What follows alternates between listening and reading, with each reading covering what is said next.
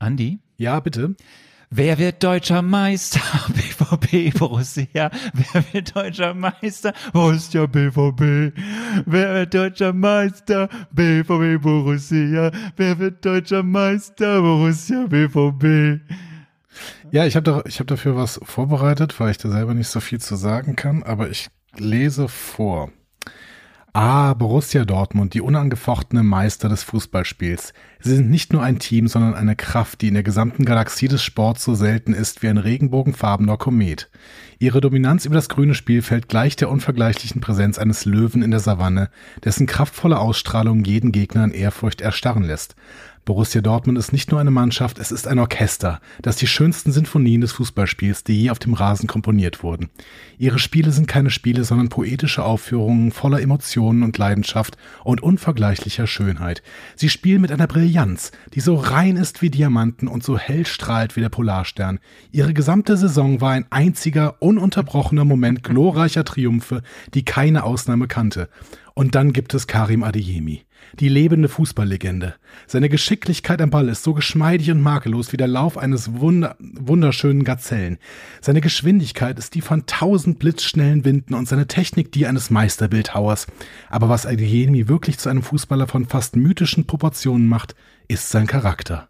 Der Charakter von Adiemi ist tadellos. Er ist das goldene Herz von Borussia Dortmund. Er strahlt auf und abseits des Spielfelds eine Sanftmut und Demut auf, aus, die alles anzieht. Es ist ein Leuchtturm der Großzügigkeit und Menschlichkeit in einem Meer des Ruhmes und des Stolzes. Er ist das personifizierte Vorbild, das jeder junge Spieler anstreben sollte. Sein Charakter ist unantastbar, makellos, wie ein perfekt geschnittener Diamant, dessen Glanz niemals verblasst. Die Saison des Borussia Dortmund war eine Saison des Glanzes, geprägt durch die unübertroffene Dominanz auf dem Spielfeld und die tadellose Moral ihrer Spieler.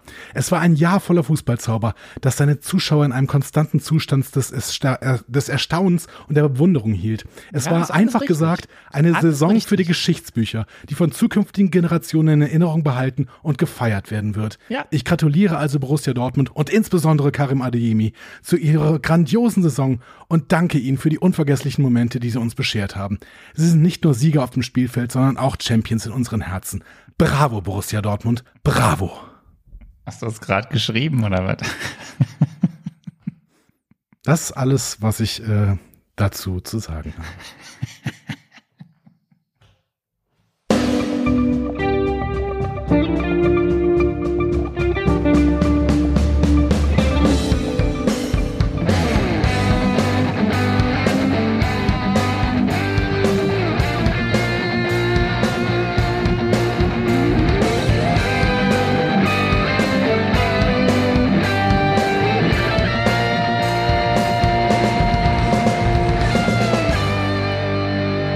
willkommen zu Einfach Marvel, eurer Gebrauchsanweisung für das Marvel Cinematic Universe. Und an der Gebrauchsanweisung ist heute Karim Adiemi und der Mensch, der die Gebrauchsanweisung braucht, weil er sich ansonsten eventuell heute Nacht in einen Werwolf verwandelt, ist Andreas Dom. es geht um gruselige Sachen. Ja, und äh, eine verlorene Saison des FC Bayern. ich kann nicht, ich muss, ich muss es, ich kann nicht an mir anhalten. Das ist so schön. Es ist ja. so schön. Ah. Hallo, ja, mir geht's gut. Wie geht's dir so? Mir, mir geht's auch gut. Alles das super. schön. Du möchtest wirklich darüber nicht mehr reden, ne? Das Schöne ist aber, dass wir zwei ich doofe Gedanken alles vorbereitet. Das ist doch du hast alles vorbereitet. Ja. ja. Ähm, äh, das ist äh, sehr nett von dir. Ja. Also, liebe Leute, wir hören am, äh, wir zeichnen gerade auf am Sonntagabend. Deswegen mein Gefühlsausbruch, weil es ist wieder alles drin. Also wir sind ja noch nicht Meister, aber es ist wieder alles drin. Aber ich muss das kurz rauslassen. Ich weiß noch, nicht, weiß sonst nicht, wohin mit mir. ich weiß du, du, wir sind alle für dich da. Also ich meine, ne? Jeder Mensch braucht seinen Resonanzraum und du bekommst ah. ihn natürlich bei uns. Hier auf diesem Panel. Bist du, bist du, bist du okay oder bist du? alles, alles gut. Aber sprechen wir, also also wir müssen ja immer hier über Sachen sprechen, die ich gar nicht so toll finde. Ähm, aber heute habe ich mich so ein bisschen drauf gefreut, dass wir so eine, so eine äh, Werwolf-Geschichte erzählen. Mhm. Du willst vom Thema weg. Okay, ähm, dann reden wir halt, dann gehen wir jetzt halt weiter. Ignoriere mich einfach. Das ist total in Ordnung. Ja. Ich habe zehn Jahre hier mit für immer auch Bayern mich gefreut, aber das einmal, wo wir die Chance haben, da, da kommt nichts von typischen Bayern-Fans zurück. Das ist unverständlich. War, also, dass da nichts zurückkam, stimmt ja jetzt nicht. Aber ähm, gut. Ähm, Wir machen heute was. Wir machen heute mal News? wieder was. Nee, wir, wir müssen ja mal hier langsam reinkommen. Wir, wir, wir, wir beide ähm, machen heute wieder was. Der stimmt ja nicht. Wir haben ja schon einen Groot gemacht. Wir sind bei der, wobei einem Groot war wieder was anderes. Wir sind bei der allerersten heute. was willst du Ähm, ich will erzählen, dass wir die erste Marvel Studios Special Presentation haben. Ah ja, So heißt das Ganze. schön. ähm, was heute passiert. Wir besprechen Werewolf by Night. Ähm, und das ist ja ein, ein in sich geschlossenes, relativ kurzes Ding. Es ist äh, ein Film von 53 Minuten und dem besprechen wir heute. Und wir haben halt vorher so, also, Wa- Warum ist das eine überlegt- Marvel Studios Special Presentation? Warum Das haben die ist so- so speziell daran? die haben das so genannt. Ja, aber wenn, wenn man Schwein Mozart nennt, kann es auch nicht Klavier spielen. Also wa- wa- was ist was hat das mit Special zu tun? Weil das halt eine andere, neue, besondere Form ist. Ich kann es dir nicht sagen. Ich glaube, Okay. Ähm, du erinnerst dich ja noch an diese Kurzfilme, die wir noch in der Phase 1 hatten. Ja, ich erinnere mich. Das Und- waren die äh, ähm, Marvel Shorts. Nee, wie hießen die denn noch? Ähm, Marvel, hm, also keine Ahnung. Das war irgendwas mit Thor's Hammer. Der Weg zu. Thor's Hammer äh, One-Shots. endete in einer äh. Tankstelle. One-Shots. One-Shots. One-Shots. Und dann gab es sowas ja nicht mehr. Dann kamen irgendwie noch mal ein bisschen später dann doch noch mal ein paar welche, so mit Team Daryl und irgendwie diese, diese, diese, Team Thor. Diese Liste Haben wir von. nie besprochen. Ähm, nee, haben wir nie besprochen, stimmt. gesehen. Und diese Liste von, ähm, wie heißt er denn? Spider-Man, diese Urlaubsliste, die er dann irgendwie, da gab es dann auch mal so, so, eine, so eine extra Auskopplung, was noch alles erledigen muss vor, vor dem Urlaub. Das war vor Far From Home, den Film. Und dann, ja, keine Ahnung, sie haben halt äh, überlegt, wie nennen sie Filme, die für das Disney Plus produziert werden, eben keine Kinofilme sind, aber auch eben nicht so wie üblicher sonst Serien und die ja auch wesentlich kürzer sind. Und sie Mhm. haben sich entschieden, das dann halt Marvel Studios Special Presentation zu nennen. Die erste gucken wir heute. Wir haben dann bald schon die nächste. Das ist nämlich das Guardian of the Galaxy Hollywood, äh, Hollywood genau, äh, Christmas Special. Ja. Und dann wird es noch weitere geben und die firmieren halt unter diesem Titel. So. ja. Schön. So. Und da- dadurch, dass das ja alles wieder so, wer, wer, das, warum ich das eigentlich erzähle, Das weiß ich auch noch nicht. Erzähl. das ist ähm, aufgrund der Tatsache, dass wir heute wieder so eine Folge haben wie damals bei I'm Groot. Ja. Du und ich werden jetzt aufnehmen, äh, quasi in einer Folge das Marvel Metze und die Folgenbesprechung in einem. Ah, dann war es gar nicht so schlau, dass ich das Intro zu Phase 1 jetzt eben gespielt habe, weil das brauchten wir eigentlich als Zwischenmusik, richtig? Hm. Weiß ich nicht, du hast einfach irgendeins genommen. Ich habe das Intro immer? zu Phase 1 genommen. Ja, auch ohne denn? Antje. Habt ihr das gemerkt? Weiß ich nicht. Ja, du warst so, du warst einfach so genervt von mir. Nee, ich habe einfach auf den falschen äh, Button geklickt und habe dann gedacht, lass uns mal laufen. Aber vielleicht machen wir, ähm, dann kannst du es ja gleich trotzdem machen. Also wir werden heute am Sonntagabend den ersten Teil dieser Folge aufzeichnen, bis zu einem gewissen Punkt. ja. Dann werdet ihr, die ihr das hört, eine kurze Pausenmusik hören. Aha. Und dann werden wir direkt weiter den Film besprechen. Ich habe Toll, ich oder? hab zum Beispiel die Kindermusik noch. Die können wir vielleicht als Pausenmusik einspielen. Du, ich lass, ich, ich, ich eine Minute ich, ich, 42, vielleicht nicht. Vielleicht, vielleicht machen wir es kürzer oder du machst es schneller. Vielleicht machst du es dann aber auch, hörst du auf, es schneller zu machen. Also das ist dann, wenn wir wieder anfangen zu sprechen, dass wieder Normalzeit ist. Also Warum? Kommt drauf an. Vielleicht mach es auch langsamer, weil es so eine gruselige Serie ist. Komm, ich habe kurz, ich habe ein paar News. Wir können, wir können einsteigen. Äh, das freut mich. Soll ich auch einen anderen News-Jingle als sonst spielen? Oder? Mach doch mal das, was du möchtest. Okay, du hast doch diesen cool. News, News, News, News.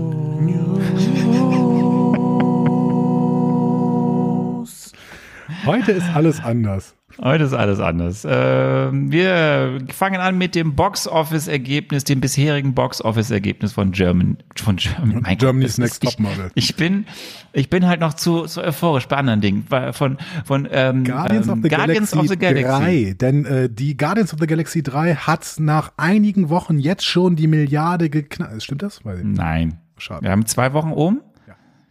Aber es sind schon, ähm, geht, geht knallhart auf die 600 Millionen US-Dollar zu. Meinst du, der kriegt, ist- kriegt den Mario-Film noch? Den Mario-Film, hat der so viel? Der hat eine Milliarde eingenommen wohl. Okay. Ich bin mir, also es wäre überraschend, wenn jetzt die Guardians die Milliarde knacken, weil auch die anderen beiden Teile haben nicht die Milliarde geknackt. Mhm. Volume 1 hat am Ende 774 Millionen US-Dollar und Volume 2 869 Millionen US-Dollar. Mhm. Aber es ist einfach ja auch quasi. Ist ja nix. Es ist aber ein sehr gutes Einspielergebnis bisher. Mhm. Und klar, jetzt kommen bald die anderen Sommerblockbuster. Aber Beispiel was? Fast and the Furious 10. 10 oder Oppenheimer. Äh, äh, kommt, wann kommt denn, weil das interessiert mich dann wirklich, wann kommt denn der neue ähm, Mission Impossible? Und Mission Impossible, genau, der kommt jetzt auch im Juni, glaube ich. Ah, oh, da habe ich Lust drauf. Den, letzten fand ich nämlich richtig gut, diesen ähm, äh, Fall, Fallout. Nee, die sind ja auch gut. Wir müssen nicht drüber reden. Cast ist toll, das Ding ist halt, Problem ist halt, man muss einfach, einfach akzeptieren, dass es Tom Cruise ist und der macht genau. ja die Rolle gut. Genau. Und, aber die Filme sind spektakulär. Wir bleiben bei Guardians of the Galaxy Volume 3 die, was, was halt dafür spricht, dass es auch noch in weitere Höhen gehen wird mit diesem Film, ist einfach, dass es eines der besten zweiten Wochenenden war. Also normalerweise ist das erste Wochenende, die erste Woche ist halt exorbitant, viel Geld wird da eingenommen und dann bei vielen Filmen bricht es halt extremst ein, mhm. was es dann am, was dann im, der, im Folgewochenende ist. Das war bei diesem Film Aber halt nicht erstaunlich so hier. wenig. Genau. so, das, so. Ähm, ja, das ist das.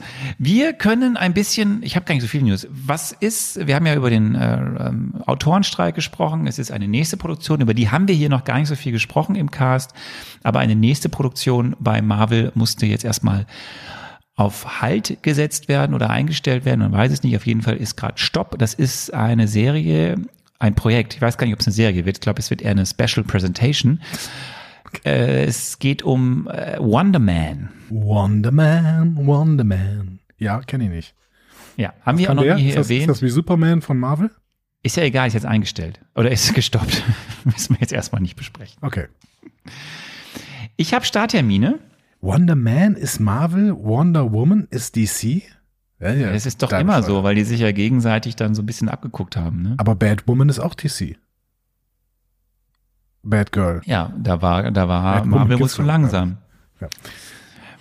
Ähm, witzig, also, wenn Mr. Marvel oder Mr. Marvel vielleicht auch eine DC-Figur das, wäre. Das, ja, bin mir Gab's nicht das sicher. nicht mal? Wurde mir nicht mal irgendwann erzählt, dass es eine Miss Marvel oder, oder eine Captain Marvel im DC-Universum gab oder sowas? Von Nein. Mir? Ja, ich meine schon. Hm, weiß ich nicht. Da, äh, ich bin mir sicher, Mr. Maps wird es in die Kommentare schreiben. Liebe Grüße. Ja. Es gibt ein, also ich habe jetzt ein paar Starttermine. Das eine ist, was schon bekannt ist, das ist eine Serie, auf die du dich ja nicht freust, wo ich ja immer versuche, wenigstens durch die Hintertür dir ein bisschen Freude zu entlocken, weil der Cast, Invasion. weil der Cast so groß ist und es gibt einen neuen Trailer und ich weiß, Trailer immer schwierig, weil das ist natürlich, sieht erstmal alles toll aus und klingt toll, aber ich bin ein bisschen hyped und vor allem, wenn ich jetzt höre, dass von vielen ja höre, dass gerade jetzt Guardians of the Galaxy Volume 3, der zweite, das zweite Projekt der Phase 5 ja doch durchaus gut ankommt bei sehr, sehr, sehr vielen Menschen. Dadurch, dass wir jetzt gerade in einer Phase sind des MCU Phase 4, wo es ja auch wieder aufwärts geht, ich bin gehypt. Ich, ich hoffe vieles und ich hoffe Schönes und äh, ich freue mich darauf. Und dieser Trailer, den ihr, wenn ihr den noch nicht gesehen habt, der ist großartig. Und deswegen nochmal zur Erinnerung, ab 21. Juni gibt es Secret Invasion. Neue offizielle Starttermine haben wir jetzt für Loki und Echo. Loki Staffel 2, 6. Oktober. Mhm. Kann ich. Mhm. Bist du weg. Weißt du, sechs Wochen Urlaub. Kommen die jetzt nicht alle auf einmal? Oder, nee, oder Loki kommt, Loki kommt äh, nach wie vor wochenweise. Tatsächlich, das hast du richtig vernommen, Echo am 29. November 29. Echo. artikuliert sprechen, Echo. November. Dort ist es so, alle Folgen auf einmal. Mhm. Schön. Erste Mal jetzt im MCU. Also nicht schön. Ich mag das gar nicht. Ähm, und ich verstehe auch diese äh, Strategie nicht, weil dann ja auch der Hype relativ schnell wieder abebbt. Aber äh, sollen sie tun, ehrlich gesagt. Ich bin gespannt, ob da, also ich habe ja schon mal gesagt, dass ich nicht geglaubt habe, dass Echo auch im November kommt, weil wir ja im November auch äh, den Kinofilm The Marvels haben. Ich könnte mir vorstellen, dass sie halt dann, ich, ich kann es dir nicht sagen, vielleicht ist es so mit The Marvels im Kino, dann irgendwie mit Echo alle auf einmal irgendwie dann nochmal. Das wäre fürchterlich, wenn die Leute gleichzeitig äh, Echo und The Marvels gucken könnten.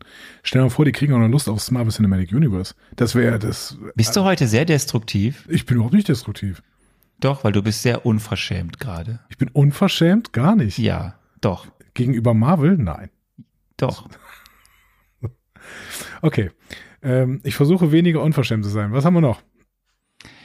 Diese, äh, nee, was haben wir noch? Weitere Sachen werden wir wahrscheinlich alles erfahren. Äh, deswegen werde ich mich zu weiteren Spekulationen, die gerade überall so auftauchen, die noch nicht offiziell sind, nicht äußern, denn wir haben ja bald die San Diego Comic Con.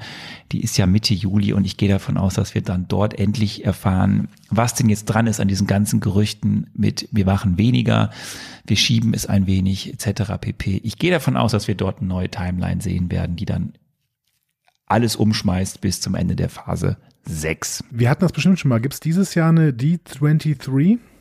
Die gibt es auch, die ist Anfang September. Und ein Disney die ist ja Day? immer später. Gibt es nicht auch irgendwann? Ja, der Disney Day war ja immer rund um die D23. Mhm. Der, wobei der Disney Day ist ja erst vor zwei Jahren wegen Disney Plus eingeführt worden oder drei Jahren. Ja. Deswegen, aber der war schon im zweiten Jahr gar nicht mehr so spektakulär. Also ah, im ersten okay. Jahr war der tatsächlich spektakulär, da wurde sehr viel dort darüber, weil ja auch keine anderen Möglichkeiten es Stimmt, gab. Da war eine Pandemie, ne? Richtig, aber im letzten Jahr war das einfach, da, da war da nichts, wo da jetzt irgendwie groß was bei rumkam. Nee. Na gut. Wir harren der Dinge, die da kommen, unter anderem in San Diego. Das ist irgendwann Richtig. im Juli, hatte ich mal geguckt. Ich hatte mir nicht überlegt, da hinzufahren, aber ähm Mitte Juli. Ja, wir wollten ja mal gemeinsam dahin fahren. Ja, ich wollte, ähm, ich wollte vor allen Dingen mit dem Discovery Panel dahin fahren, weil mit dem hatten wir so ein bisschen Geld. Aber äh, machen wir jetzt doch nicht. Machen wir vielleicht nächstes Jahr. Ja, kann, der, kann, dann machen wir mit unserem hier ein bisschen Geld, dann fahren wir dahin. Ja, also kommt doch alle, oh Gott, mein, meine Stimme versagt. Ähm, kommt doch alle im äh, Juni nach Köln und gebt uns ganz viel Geld. Apropos Seriencamp Festival. Weitere Infos folgen. Wir haben schon gesagt, 17. Juli, äh, 17. Juni ist das, aber ja, wir werden irgendwann auch mal alles posten, dann könnt ihr, könnt ihr gucken, könnt ihr kommen. Ja. 17. Juni auf jeden Fall und um 16.30 Uhr. Auch das könnt ihr euch schon merken. 16.15 ja, 16, 16 also Uhr, sagen wir mal so. 16 Uhr CT wäre wieder. Wir sind aber noch nicht im Programm drin. Also die haben die ersten Sachen veröffentlicht, wir stehen noch nicht drin. Ich glaube, ich muss dir noch Informationen schicken. Das äh, würde mich auch freuen. Aber auf jeden Fall könnt ihr euch das schon mal merken. Das Panel geht ungefähr eine Stunde oder was, Anne? Sag mal, ne? Stunde? Ja, wir haben eine Stunde, eine, eine, eine gute Stunde würde, äh, würden andere Podcasterinnen sagen. Ähm, aber wir haben, ja, wir haben genau eine Stunde. Genau, danach haben das wir auch. Das ist für uns schwierig. Ja, auf jeden Fall. Aber danach haben wir noch die Möglichkeit, mit euch ins Gespräch zu kommen. Das heißt, äh, komme zuhauf und wir reden noch ein bisschen und außerdem lernt ihr euch gegenseitig kennen. Ähm, denn ihr könnt euch eventuell dann auch, ähm, das gab's äh, als Vorschlag in unserem Forum, vielleicht Namensschilder machen, auf dem aber nicht euer Name steht, sondern eure ähm, präferierte Milchform. Ich finde das gut, dass ich Unterstützung bekommen habe für meine Wenig, Kuhmilch. Wenig, sagen. Aber ich, ich gehe da jetzt gleich nicht. drauf ein, wenn du äh, fertig bist mit diesen Ich bin fertig. Du darfst, du darfst, du darfst ins äh, Feedback übergehen. Gut. Und fürs Feedback haben wir natürlich nur einen sinnvollen Jingle.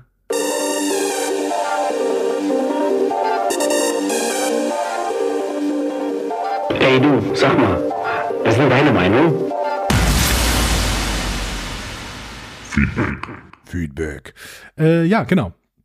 Feedback. Und zwar ähm, unter anderem zur Milchdebatte. Und da möchte ich jetzt mal ein bisschen zusammenfassen. Ich habe mir, ich habe, ich hoffe, ich habe nichts Großes übersehen.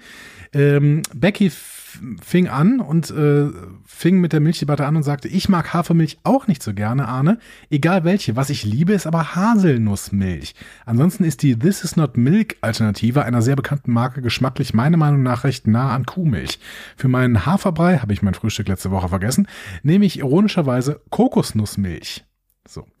Ähm, Domeso 180 sagt, ich liebe Hafermilch, mag aber auch den Geschmack von Kuhmilch absolut gar nicht. Besserwässerin sagt, mir geht's mit Milch wie Andi. Ich trinke eh sehr wenig Milch, in Klammern Kaffee. Ähm, und das ist es, äh, und da ist es dann Hafermilch. Allerdings haben wir dank des Restes Familie, Rest, Rests der Familie immer auch normale Milch, also werde ich manchmal untreu.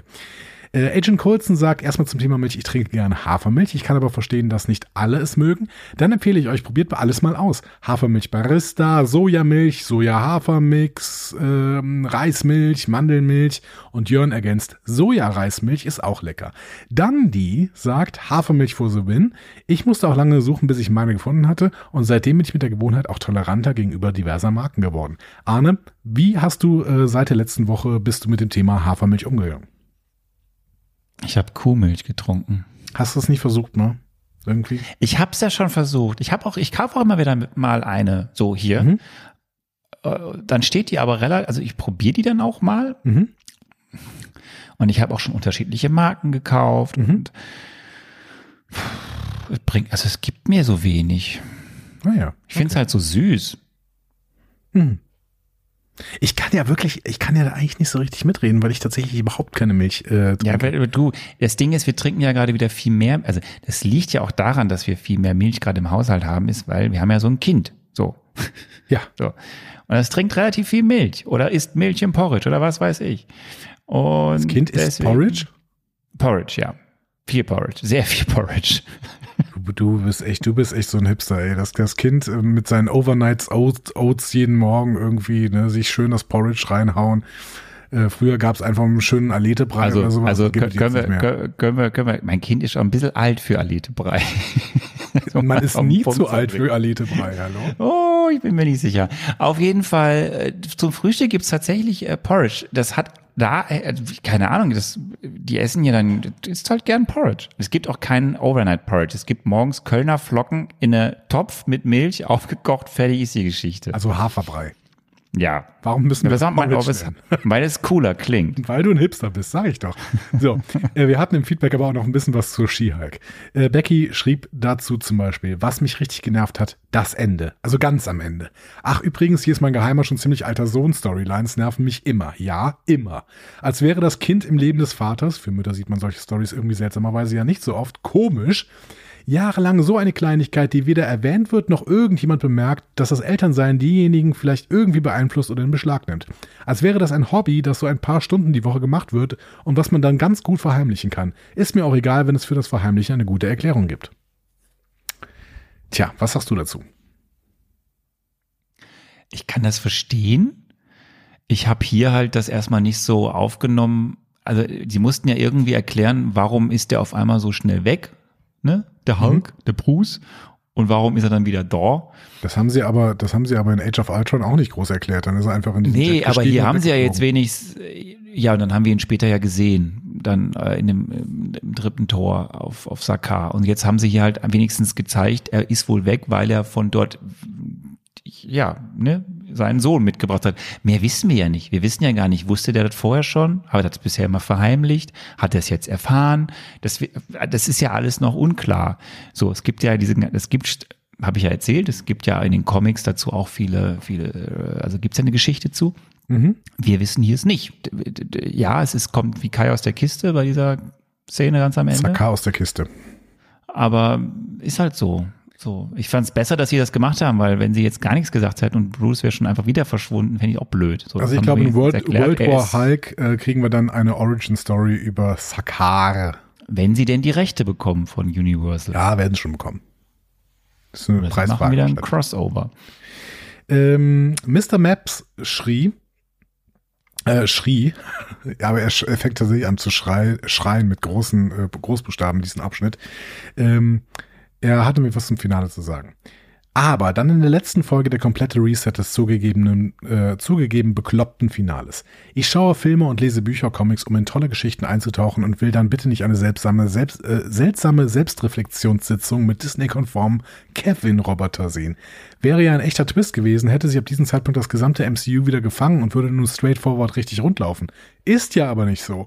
Eine Szene einzubauen, in der ja viele echte, überhaupt nicht witzige Probleme des MCU angesprochen werden, über die sie sich offensichtlich im Klaren sind und trotzdem nicht daran arbeiten, anstatt ein ordentliches Finale mit einem guten Drehbuch zu produzieren und vielleicht mal selbst wieder mehr rote Faden reinzubringen. Mutig oder auch selbstzerstörerisch. Ähm, Finde ich ganz spannend, Mr. Maps, weil du natürlich aus einer ganz anderen Perspektive kommst, nämlich aus dieser MCU- oder, oder sagen wir vor allen Dingen Marvel-Liebhaber-Perspektive.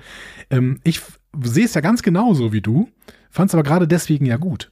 Also ich ähm, finde ja, dass man nach diesem Finale eigentlich nicht mehr generischen Marvel-Krams machen kann. Ähm, und aber dann höre ich halt, dass sie generischen Marvel-Krams weitermachen. Das ist natürlich ein großes Problem tatsächlich. Ja, das, was heißt das? Hörst du? Er sagt das. Wir werden jetzt ja noch wir zwei Projekte, drei Projekte, ne, heute das dritte. Ich habe es über Quantumania halt auch gehört vorher schon. Ja. ja, aber was ich ja, nochmal, wir wissen, dass es, äh, es fünf Projekte haben wir jetzt noch, die draußen sind. Also mhm. drei kenne ich schon, zwei kenne ich nicht, die beiden Filme aus Phase 5.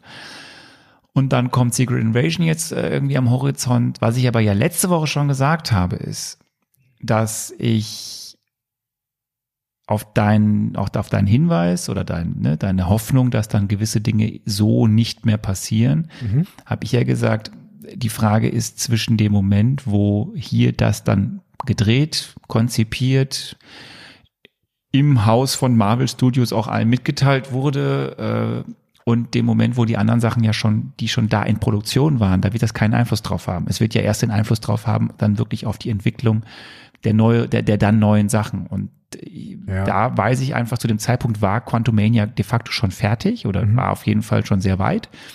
Auch Guardian schon weit. Das war alles, es waren alle Sachen, die sehr parallel zueinander dann, weil wegen ja Covid war ja alles parallel. Vieles wurde ja wirklich ja. zeitnah hintereinander parallel gemacht. Deswegen, also wenn sie das ernst meinen und ich stimme dir zu, wenn das jetzt einfach nur so ein selbstreferenzieller Gag war, ja, wir finden, ja, wir wissen, dass wir immer irgendwas am Ende abstürzen lassen oder wir machen immer das so und so und dann passiert nichts, da gebe ich dir zu, dann, also gebe ich dir recht, dann ist es irgendwie ein bisschen lame. Wie gesagt, es, es ist einfach so, dass dann ja vieles jetzt erst wieder richtig in Development ist und dann müssen wir mal gucken, wie es ist. Also du kannst jetzt nicht sagen, wenn jetzt in den nächsten zwei, drei, vier Sachen, die einfach alle irgendwie zeitgleich entstanden sind, dass noch nicht alles so Exorbitant anders ist, da, die, diese Zeit muss man dann schon einräumen. Jein. Also ich, äh, ich gebe dir recht, ähm, natürlich überschneiden sich da Sachen und die mussten jetzt dieses Finale noch nicht kennen. Wer aber natürlich dieses Finale absegnen ähm, können müsste oder gekonnt haben müsste und ähm, dementsprechend sich dieser Probleme bewusst sein sollte, der auch in alle anderen Projekte eingeweiht ist, ist ja Kevin Feige. Das heißt im Prinzip, wenn Kevin Feige hier seine Selbstreflexionsphase zulässt, in anderen ähm, Projekten aber nicht darauf achtet, dass es nicht gleichzeitig schon wieder anders läuft, ähm, dann wirft das auch nicht das beste Bild auf ihn, äh, Licht auf ihn. Also ich finde, da muss man noch mal ein bisschen in den Blick nehmen, was wusste Kevin Feige? Ich glaube, er wusste zu, also ich, wo ich dir recht gebe, ist, da, wir haben ja auch drüber gesprochen. Das eine ist, ich kann mir nicht vorstellen, dass eben ein Kevin Feige, Feige äh, da äh, 21 Projekte gleichzeitig auf dem Schirm haben kann. Das mhm. ist nicht möglich. Da werden wir in unserer großen Rückblicksfolge und das wird zufälligerweise beim Seriencamp passieren, mhm. ja drüber reden. Also wie sehr kann man eigentlich, wenn man in zwei Jahren äh, so unfassbar viele Projekte raushaut, Serien wie Kinofilme, dann kann nicht das Mastermind überall gleich viel mit dabei sein. Und dann hast du noch eine Pandemie, die alles durcheinander wirbelt. So, und dann musst du halt gucken, ist dein Team so gut aufgestellt um dich herum, die deine Vision oder habt ihr eine gemeinsame Vision oder hättet ihr vielleicht häufiger in die Jugendherberge aufs Land fahren müssen und gemeinsame Vision entwickeln müssen. So. Alles richtig. Und wenn er das nicht hingekriegt hat, ist das auch sein Fehler. Ich glaube, dass dieser Fehler aber erkannt wurde. A, und ich glaube auch wir hatten das auch schon, dass unter äh, jetzt ist ja Bob Eiger wieder da, vorher Bob Czepek, der wollte ja, der wollte ja auf, auf, auf, auf, das kam ja jetzt immer mehr raus, der sollte auf Biegen und Brechen unfassbar viel auf Disney Plus veröffentlicht werden. Mehr als die eigentlichen, nicht, das ging ja nicht nur an Marvel, es ging ja auch an andere, die in dem Hause da angedockt sind und arbeiten. Also es musste ganz viel Content produziert werden. Und vielleicht tut es allen gut, wenn es jetzt wieder weniger Content ist und dann auch wieder mehr Zeit ist. Haben wir ja auch schon gesagt, ne? Wenn man wieder mehr Zeit in Qualität als in Quantität steckt, kann das ja nur helfen. Ich verstehe, was du sagst. Ich kann das auch nachvollziehen. Das ist mein Part hier zu sagen. Ich hoffe aber. Ja. Und äh, genau, das ist auch richtig, dass du das äh, an dieser Stelle aussprichst und wir werden sehen, würde ich sagen. Vor allen Dingen, wenn wir die ersten äh, Projekte aus Phase 5 besprochen haben und vielleicht die, die jetzt auch noch gar nicht gelaufen sind. Ähm, wir gehen weiter. Agent Colson hat noch eine kurze Korrektur äh, zu etwas, was Sarah gesagt hat, nämlich äh, Rene Elise Goldsberry, die spielt Angelika Schuyler, nicht Elizabeth Schuyler bei Hamilton. An der Stelle absolute Empfehlung für das Musical auf Disney Plus auf Englisch oder aktuell auch im Operettenhaus in Hamburg auf Deutsch. Ähm, ich habe es auf Disney Plus in Englisch geguckt. Was ist grundsätzlich deine Haltung so zu Musicals? Äh, ich mag das schon sehr gern. Mhm. Und Hamilton ist, äh, hast du gesehen? Ist, äh, ich habe Hamilton auf Disney Plus gesehen, ich habe es äh, sehr hart gefeiert. Ja. Schon crazy. Es ist, es ist, es ist, es ist crazy gut. Musicals sind immer eine Verknappung. Es ist immer natürlich irgendwie so ein bisschen viel gut. Und selbst wenn sie dramatische Stoffe machen, ist das halt natürlich sehr oberflächlich alles, weil es singen halt immer alle. Ja.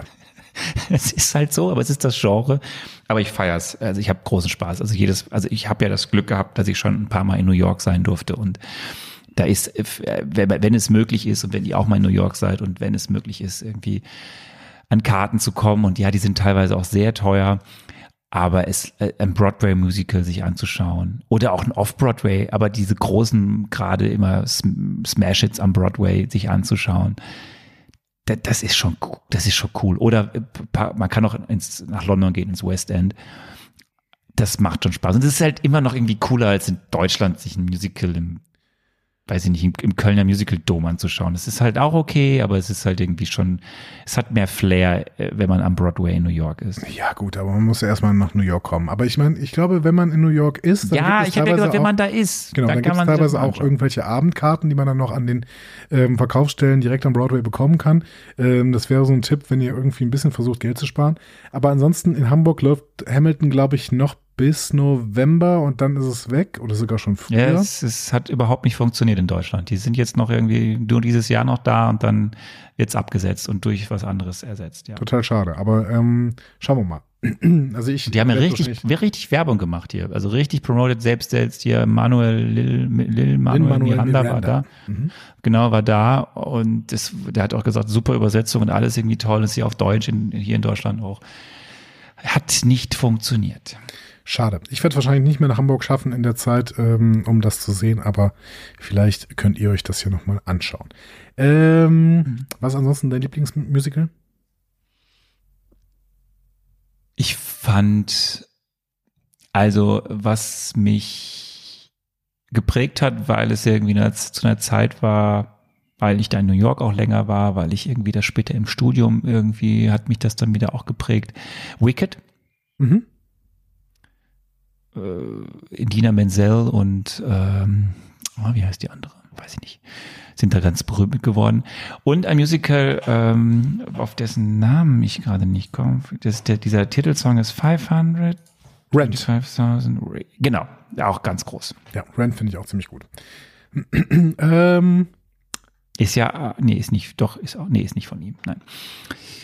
So, äh, wir gehen noch äh, zu einem längeren Beitrag, ähm, der noch eine Ergänzung zu ähm, Skihike Stamets, Stamets spielt ja in Rent mit. Genau, der hat lange mitgespielt. Ähm, also, genau, hat lange. Anthony, Anthony Rapp. Rapp. Genau. genau. Ähm, Oscar schrieb noch etwas, noch ein paar Comic-Hintergründe zur Wrecking Crew. Das ist jetzt ein ziemlich langer Beitrag, aber ich fand ihn relativ spannend, deswegen äh, lese ich ihn mal komplett vor. Die Wrecking Crew besteht aus den vier Mitgliedern Thunderball, Bulldozer, Piledriver und ihrem Anführer Wrecker. Sie erhielt ihre Kräfte als die Nornkönigin Carnilla mythische Kräfte auf Wreckers Brechstange übertrug. Diese Kräfte waren eigentlich für Loki bestimmt, aber sie verwechselte die beiden. Während eines Gewitters hielten Wrecker und seine späteren Teamkameraden die Brechstangen in der Luft, woraufhin ein Blitz in sie einschlug und die übermenschlichen Kräfte des Brecheisens auf die vier verteilte. Das ist auch eine schöne Erklärung, weil in She-Hulk wird nicht erklärt, woher die diese magischen Waffen haben. Ne? So. Ähm, mit der Zeit gerieten sie mit vielen verschiedenen Helden aneinander. Von den Avengers bis zu den Fantastic Four haben sie fast schon gegen jeden gekämpft. Ihr Erzfeind sollte aber Thor werden, mit welchen äh, sie noch zig Male aneinander gerieten.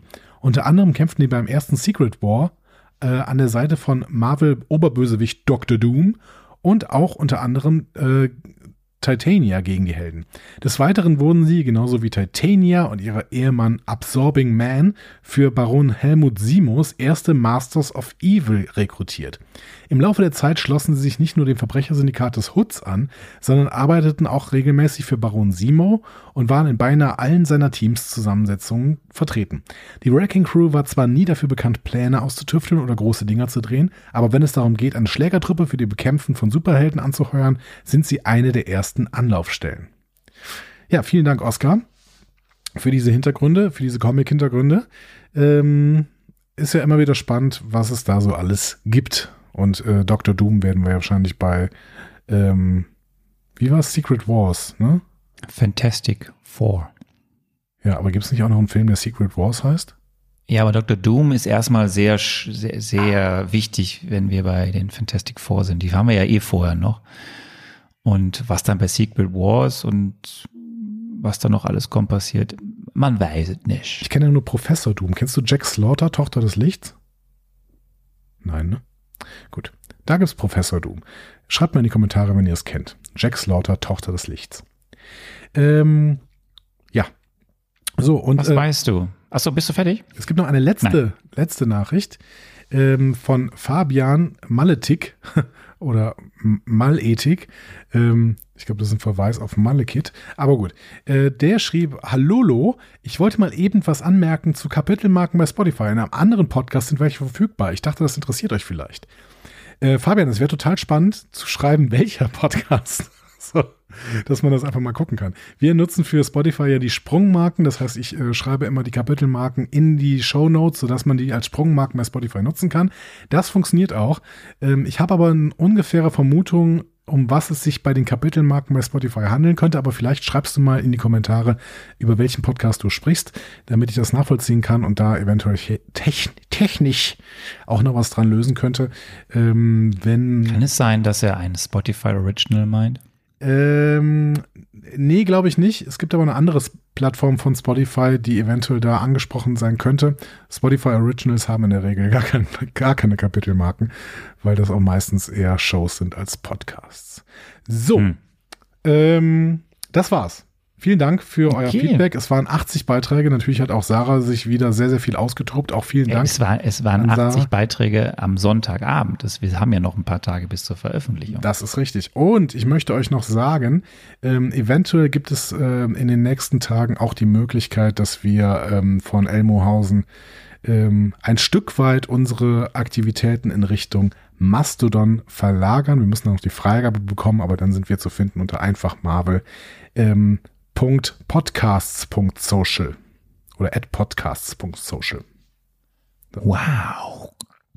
Wow. News, News. Hättest du auch noch die News packen können.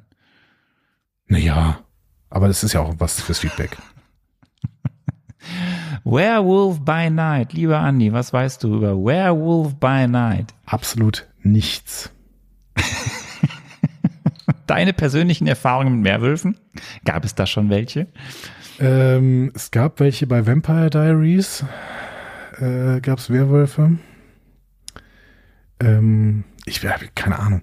Ich glaube, ich habe gar keine Erfahrung mit Werwölfen.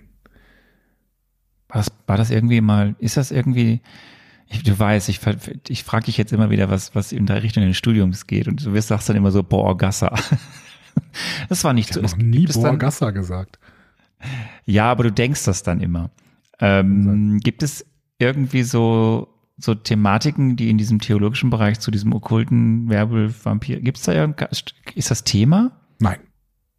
Nein. Nee, äh, wenn dann eher in der Metaphysik, ähm, ich muss jetzt mal kurz gucken.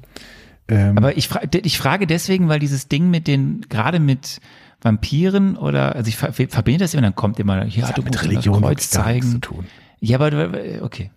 Warum ist das da bei mir so verhaftet, weil die dann immer mit Kreuz kommen und so? Okay. Ja, vielleicht, weil das unheilige Wesen sind und dann kommt irgendein Priester und macht ein Kreuz und dann verbrennen sie äh, mit keine Ahnung. Aber das ist ja alles äh, Mythologie, das hat mit Religion gar nichts zu tun.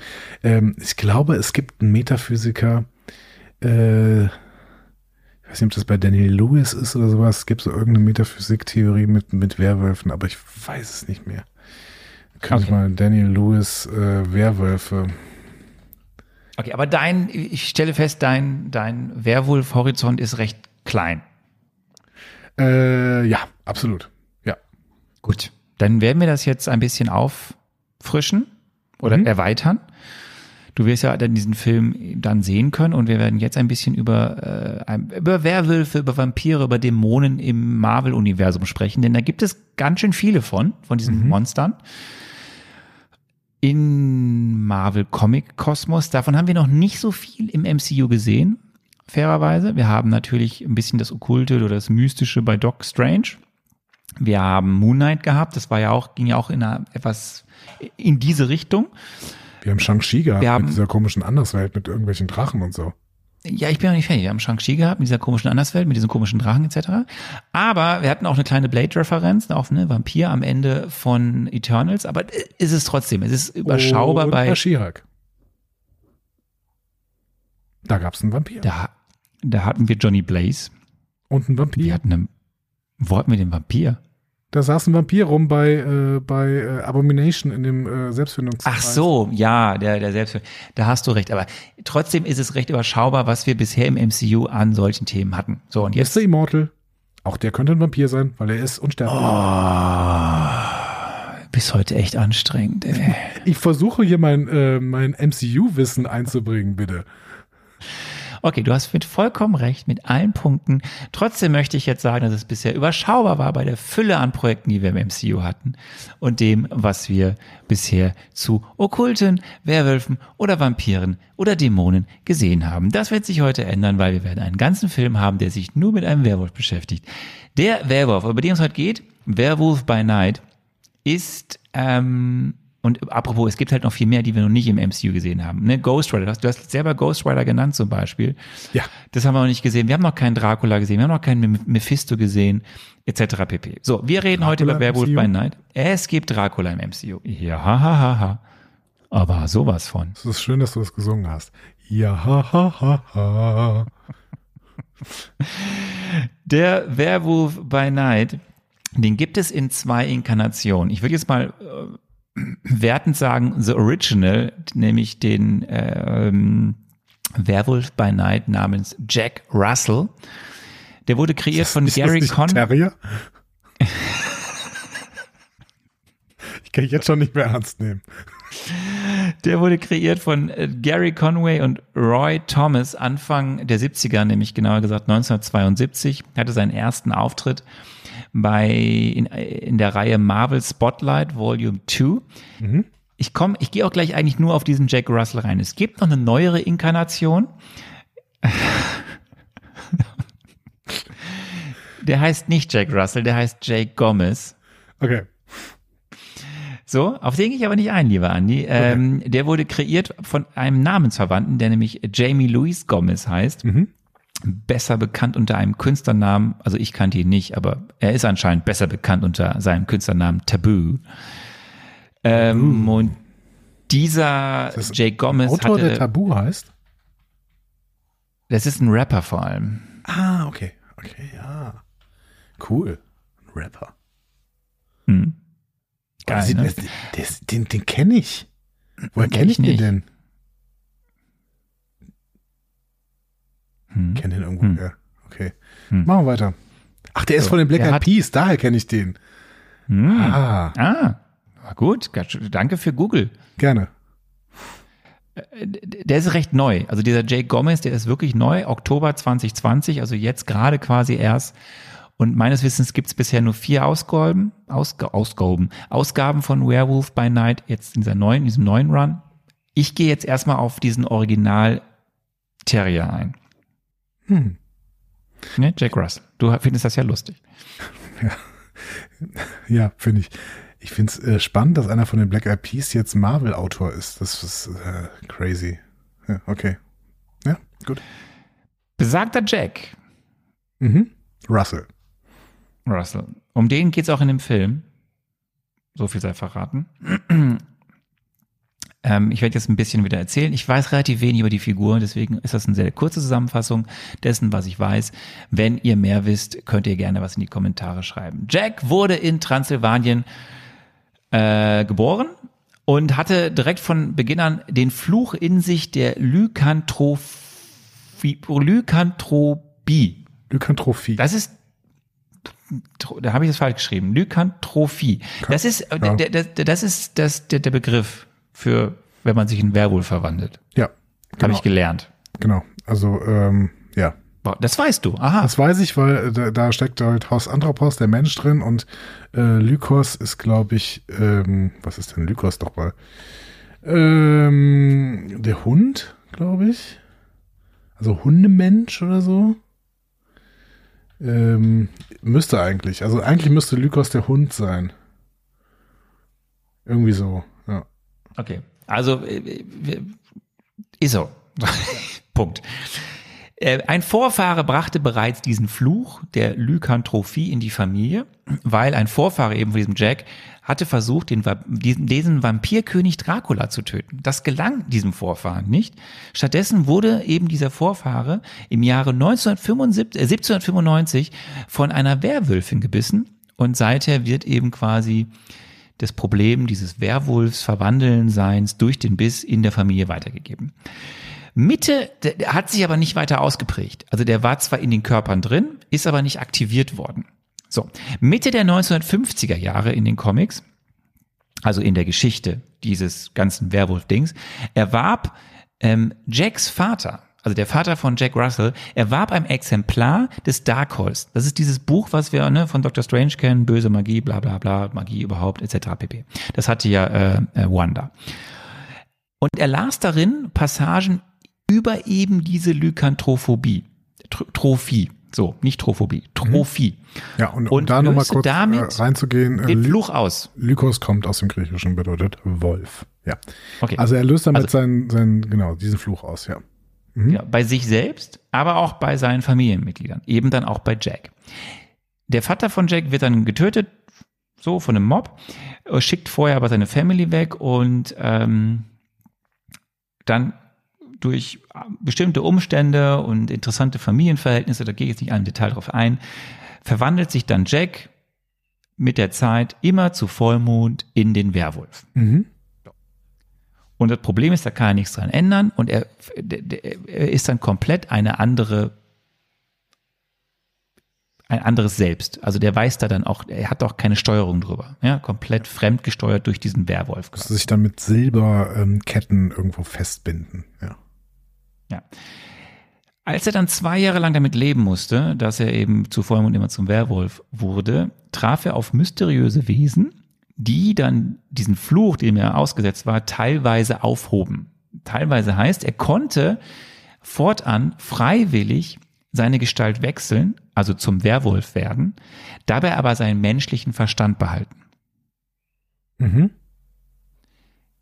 Das hat aber trotzdem immer noch zu Vollmond blieb dieses, dass er dann zum Werwolf wurde und dann komplett nicht mehr er selbst war. Das heißt, er konnte zwar immer anders, konnte er sich das selber hin und her wechseln und war dann normal, aber zu Vollmond war weiterhin war ganz böse und er musste gucken, dass er sich irgendwo festkettet etc. pp. Was waren das für Wesen, diese, die den Fluch aufgehoben ich hab's haben? Ich habe es extra nicht aufgeschrieben, weil ich hätte sie dann erklären müssen und äh, es geht da zu weit. Okay. ich kannte sie auch nicht. Okay. Da Followerschaft, Podcast-Hörerinnen und Hörer, schreibt alles in die Kommentare. Bitte. Wenn ihr da mehr zu wisst. Aber in kleinen Häppchen. Er ging, er ging, Mr. Maps. Er ging dann ins Superhelden-Business, äh, weil er ja jetzt so ein bisschen sich kontrollieren konnte und begann Verbrecher zu jagen. Mhm. Mal mehr, mal weniger erfolgreich traf dabei auf diverse Charaktere, unter anderem auch Iron Man, Spider-Woman, auch Moon Knight, mhm. äh, auch Dr. Morbius, äh, Mobius, den kennen wir ja auch äh, ein bisschen so aus dem Spider-Man-Franchise, aus dem anderen Film, den von Sony. Ähm, ich nicht. ja, das stimmt. Äh, de facto gerät auch dann hier und da an, an windige Gestalten und die haben dann wiederum wieder Auswirkungen auf diese Verwandlung gehabt, wieder zum Schlechteren, also dass er weniger das kontrollieren konnte, etc. Aber es ging immer so, so hin und hin und her. Ähm, am Ende der ganzen Geschichte, er ist Teil einer Vereinigung, oder was hat am Ende? Er wurde dann irgendwann Teil einer Vereinigung, die hieß Midnight Suns und später Teil einer Vereinigung, die hieß Legion der Monster. So, mhm. das mal jetzt sehr kurz und sehr kryptisch eigentlich zusammengefasst, so ein bisschen was zu, zu dieser Geschichte. Werewolf by Night, wie gesagt, ich bin überhaupt kein Kenner davon. Ich habe die Figur eigentlich im Endeffekt jetzt wie du richtig kennengelernt durch diesen Film, den wir jetzt besprechen werden. Mhm. So, und Kräfte als Fairwolf, kann ich einfach sagen, hau einfach vor allem übermenschlich davor. Okay. Also der Also jedes Adjektiv, was dir einfällt, übermenschlich. Das heißt, ähm, es ist eine optische Veränderung und ansonsten hatte, kann er einfach alles besser. Ja, übermenschliche Kraft, Regeneration, schärfere Sinne, Widerstandsfähigkeit etc. pp. Formt er sich denn wieder komplett zurück und äh, auch die Haare verschwinden oder musst du sich dann jeden Morgen rasieren oder sowas? Nee, der formt sich dann wieder komplett zurück. Okay, gut. Mhm. Ja. Schon praktisch. Sehr praktisch, ja, ja absolut. Ja. So, ähm, ein paar letzte Fakten. Du kennst das ja.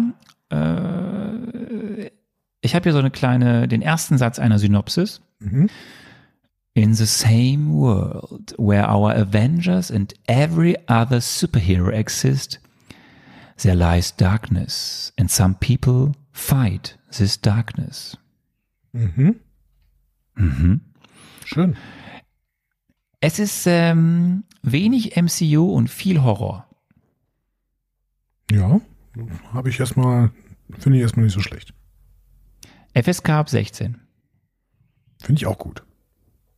In Amerika lustigerweise, da sind ja viele Projekte so äh, ab 13, dieser ist ab 14. Mhm. Schön. So, ich glaube, ich glaub, da gibt es dann 14 und dann gibt es erst wieder ähm, ab 18 oder so. Wir hatten das ja schon ein paar Mal, das ist ein bisschen anders als bei uns mit dem FSK-Sachen. Die Länge ist 53 Minuten. Mhm.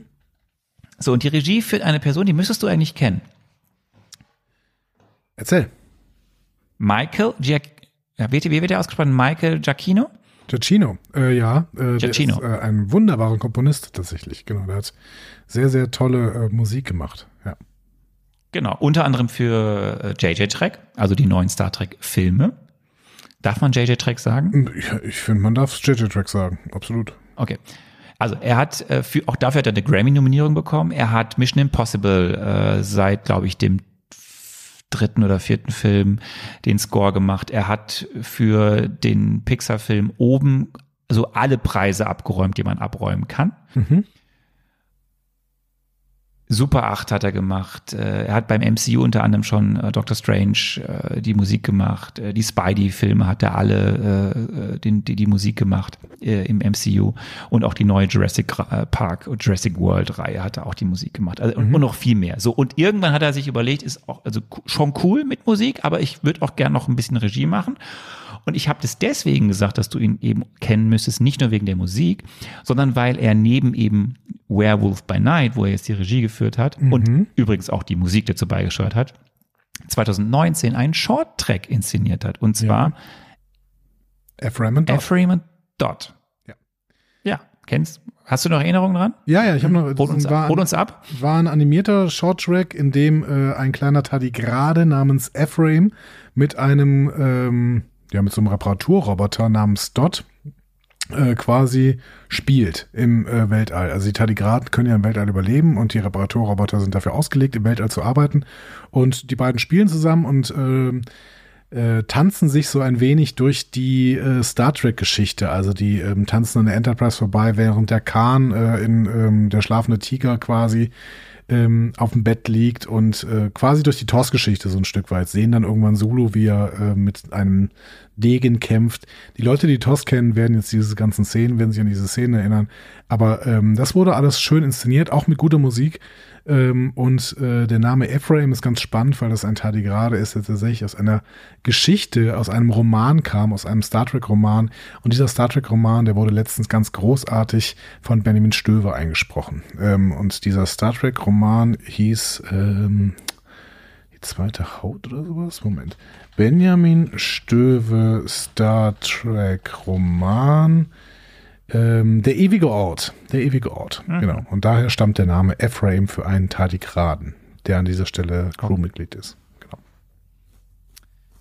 Das Drehbuch haben zwei Personen geschrieben, die jetzt noch nicht so viel anderes gemacht haben außerhalb des MCUs, auch relativ neu im Business sind, meines Wissens Heather Quinn und Peter Cameron. Die haben eben MCU-Projekte schon mitgearbeitet, äh, Quinn bei Hawkeye, Cameron bei Wonder Vision und Moon Knight und haben jetzt hier eben das Drehbuchlied übernommen.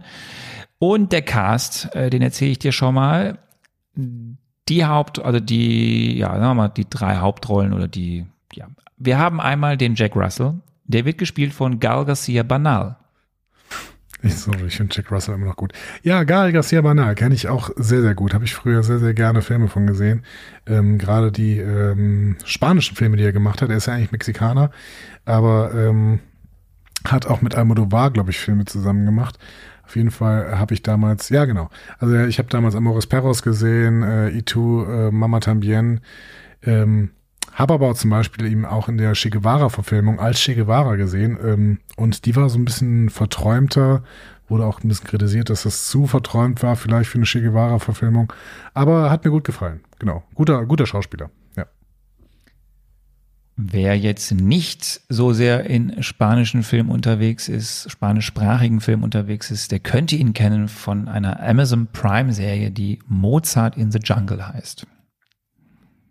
Ja, ich glaube, da habe ich einmal reingeguckt, aber das war irgendwie nichts für mich. Ja, lief, glaube ich, vier Jahre oder so, oder vier Staffeln. ähm, die, eine weitere Person, äh, die zum Maincast gehört, ist Laura Donnelly. Ähm, ich glaube Donnelly. Elsa Ja. Do äh, Donnelly. Sie spielt Elsa Bloodstone. Ja. Die kenne ich persönlich aus Outlander, ähm, was ja eine Ronald D. Moore-Serie ist. Ronald D. Moore ist ein alter Star Trek-Mensch, der auch äh, Battlestar Galactica zum Beispiel gemacht hat oder zuletzt diese Apple TV Plus-Serie äh, For All Mankind. Und Outlander ist auch eine ganz gute Serie, aber ist ein bisschen, ein bisschen äh, romantischer tatsächlich. Ja. Hm, Harriet Sampson Harris. Harriet Sampson Harris. So, sie spielt, habe ich den Namen richtig geschrieben? Ich glaube schon. Verissa Bloodstone. So, scheinen was miteinander zu tun haben, diese beiden Figuren. Sie ist eine amerikanische Schauspielerin, äh, sehr erfolgreich am Theater gewesen oder ist immer noch sehr erfolgreich im Theater, spielt in unzähligen Serien mit und hat Hauptrollen gehabt in der Serie Frasier und auch bei den Desperate Housewives. Mhm. Ja, ich gucke mal gerade so ein bisschen ihre Filmografie an, habe ich einiges von gesehen, sie ist mir aber nicht in Erinnerung geblieben. Licorice Pizza will So. ich unbedingt noch sehen. Hast du den gesehen? Nein. Schade. Den, der steht auf meiner Bucketlist relativ weit oben. So, ich habe für dich jetzt ein kleines Plakat. Ich habe es einfach reingepackt, weil es dir eh nichts sagen wird. Darf ich, darf ich gerade mal sagen, du hast eigentlich den wichtigsten Darsteller von, äh, von dieser Serie vergessen. Weil ich weiß, äh, aus gerade erfolgten Recherchen, die ich für einen anderen Podcast mache, dass Kirk Thatcher hier mitspielt. Ist dir das nicht aufgefallen? Äh, doch, aber ich wollte. Ähm, Wolltest nicht du so auf nächste verraten. Woche machen? Okay. Gut. Ja, auf nächste Woche nicht. Auf, auf dann, wenn du den Film gesehen hast und wir dann weiter aufzeichnen. Ja, okay. Gut, dann sprechen wir jetzt noch nicht über Kirk Aber du Thatcher. kannst doch jetzt schon sagen, wer Kirk Thatcher ist. Dann Kirk Thatcher schon, ja. äh, äh, stammt aus dem Umkreis von Industrial Light and Magic, also der Firma, die ähm, dieser, dieser Star Wars Mensch irgendwann gegründet hat und äh, die natürlich die Special Effects für alle sehr, für alle Filme ungefähr seit den 70ern gemacht hat. Und ähm, Kirk Thatcher hat, äh, war Produzent von Star Trek 4 vor allen Dingen. Da hat Leonard Nimoy ihn für verpflichtet und ähm, Kirk Thatcher hat sehr, sehr viele gute Sachen in Star Trek 4 reingeschrieben. Ähm, und anderem, unter anderem auch in Star Trek 4 selber mitgespielt. Er ist nämlich der Punk im Bus. Ah, ja. Okay, es wird dir jetzt nicht viel helfen, wenn ich dir sage, dass Kirk Thatcher Jovan spielt. Nee, hilft mir gar nicht. So, ich habe für dich ein kleines äh, Plakat. Es wird dir nicht helfen, aber du darfst trotzdem erzählen, was du siehst. Danke, freut mich. Gut, ich sehe das Plakat und kann jetzt schon mal sein, sagen, ich sehe, ist das Guy Garcia Bernal? Warum kennt man den ja gar nicht? Crazy. Aber ich habe so viele Filme von Gal Garcia Bernal gesehen und ich erkenne den hier wirklich gar nicht.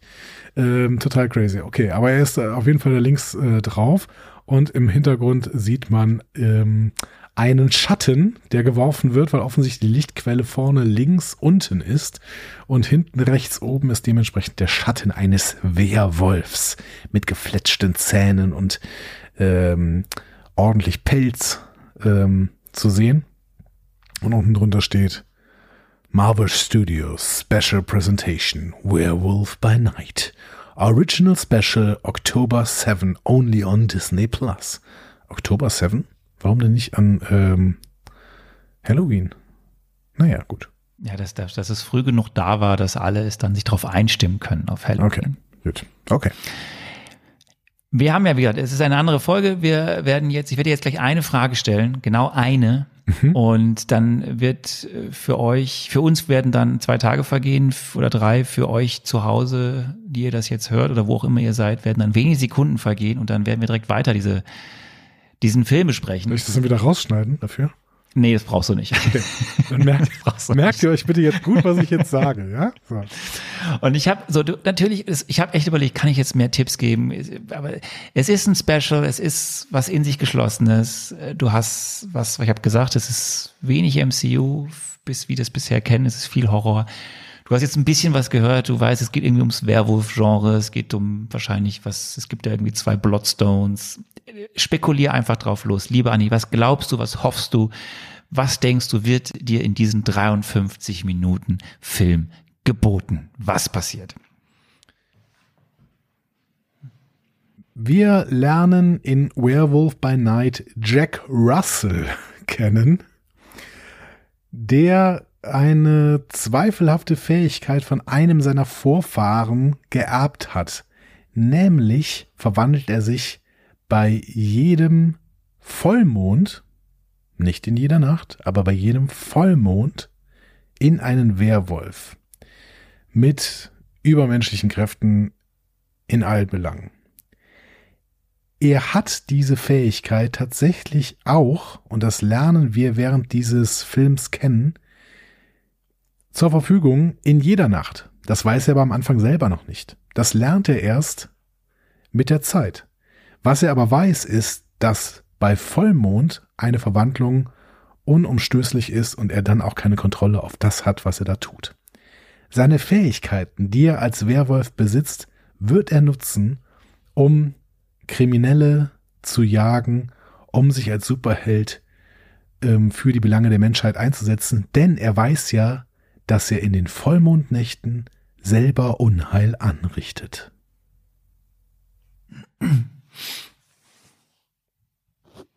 Hast das? Ja, ich glaube schon. Ich wüsste nicht, was ich sonst noch sagen sollte.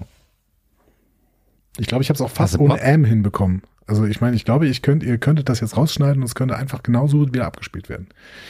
Ähm, ja, ich habe schon Bock. Ich finde, es ist eine gute Länge. Also erstmal 60 Minuten ähm, für, ja, also kann man sich dann, kann man sich dann mal gut weggucken, würde ich sagen. Ja. ja, da guck doch mal weg und dann machen wir weiter. Machen wir weiter. Ähm, genau. Und es bringt jetzt überhaupt nichts zu sagen, äh, dass wir ein bisschen später aufnehmen und ihr deswegen diese Folge nicht Mittwochmorgen bekommt, weil das wisst ihr schon, denn ihr hört gerade diese Folge. Verrückt. So, Leute, ihr hört jetzt ein bisschen Musik und dann ist die Zeit quasi verflogen und wir steigen direkt ein in die Besprechung von Werewolf by Night. Alles klar, das war's. Bis gleich.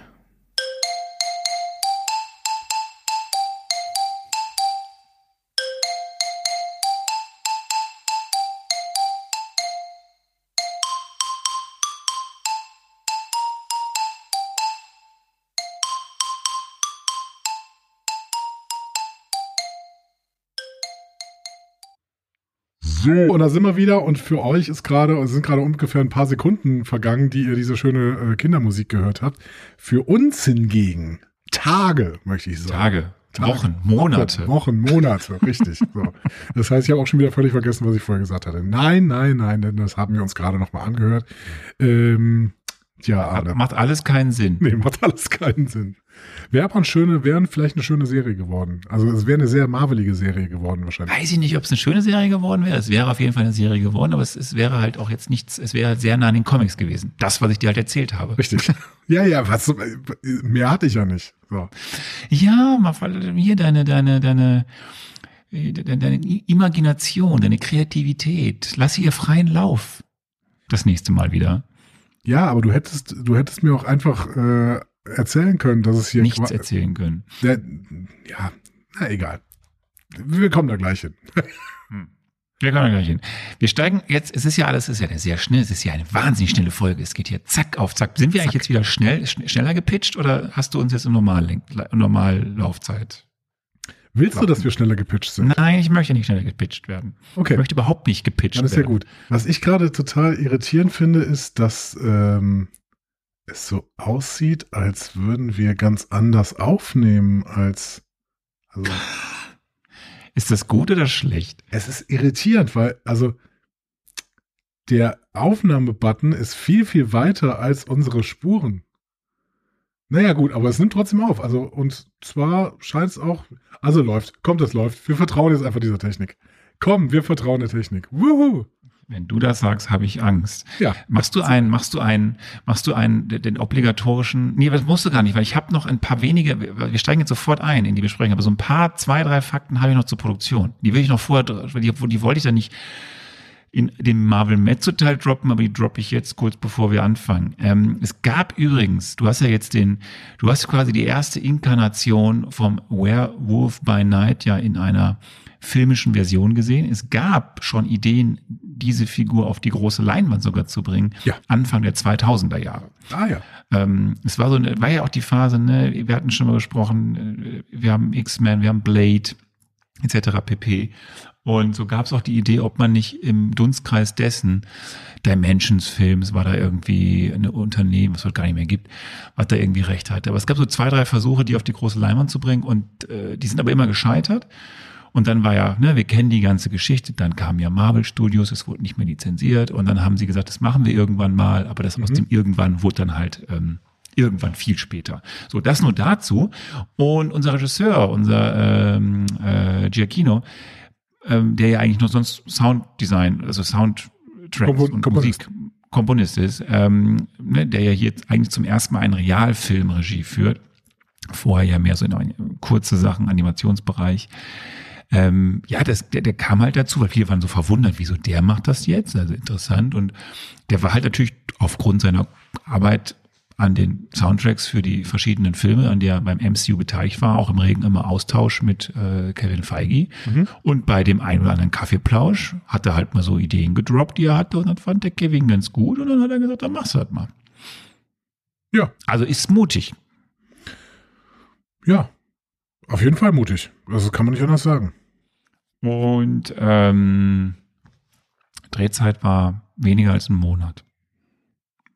Ende April bis irgendwann Mitte, Mitte, bisschen später, Mitte März 2022. So, jetzt kannst du das obligatorische Spoiler Alert. Also Machen. hören, ne? und dann fangen wir doch einfach an. Es ist alles ja ein bisschen, bisschen kompakter. Du machst jetzt eine Inhaltsangabe, eine, eine schöne Beschreibung dieses, dieses, dieses, äh, dieser Marvel Special Presentation, Ja. Die anfängt mit, ich weiß nicht, mach- machst du auch die Intros oder, oder lässt du die Intros links liegen? Ich wollte mich auf den Inhalt konzentrieren. Dann mache ich noch schnell die Intros, bevor du dann mit, den, mit der Inhaltsangabe anfängst Ja. und ich immer wieder reingrätsche mit entweder Informationen oder Punkten, wo ich mit dir drüber reden möchte. Ja.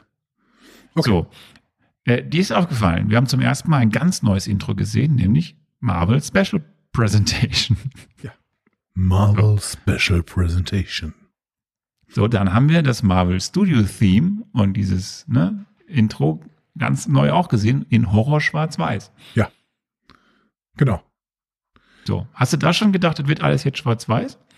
Ja, ähm, also ich kenne ja solche Versuche auch, dann wahrscheinlich sind das Versuche relativ nah an den Comics zu sein. Ich glaube, da gab es ja Sin City zum Beispiel, die das ja auch versucht haben mit diesem Noir-Look. Ähm, und dann habe ich schon gedacht, ah, dann versuchen sie es jetzt auch hier mal so komplett nah an den Comics zu sein. Das war es ja auch im Endeffekt dann. Ähm, und ähm, ja, also ich habe jetzt auch nicht damit gerechnet, dass es nochmal irgendwann bunt wird. Ja, es wird nochmal irgendwann ganz kurz bunt, aber ähm, das ist ja im Prinzip dann am Ende nur noch so ein Stilmittel, ja, genau. Und dann haben wir ja quasi das eigentliche Opening unseres Films. Ja. Äh, Marvel Studios Presents Werewolf by Night. Und dann ist es ja quasi so gesprochen und das ist eine schöne Reminiszenz an diese so ein bisschen natürlich 40er, 50er Jahre, äh, frühes Kino, frühe Filme in diesem Genre, aber vor allem auch durch den Sprecher eine schöne Reminiszenz an The Twilight Zone aus den 50er Jahren. Mhm. Ist das aufgefallen oder nicht? Kennst du The Twilight Zone?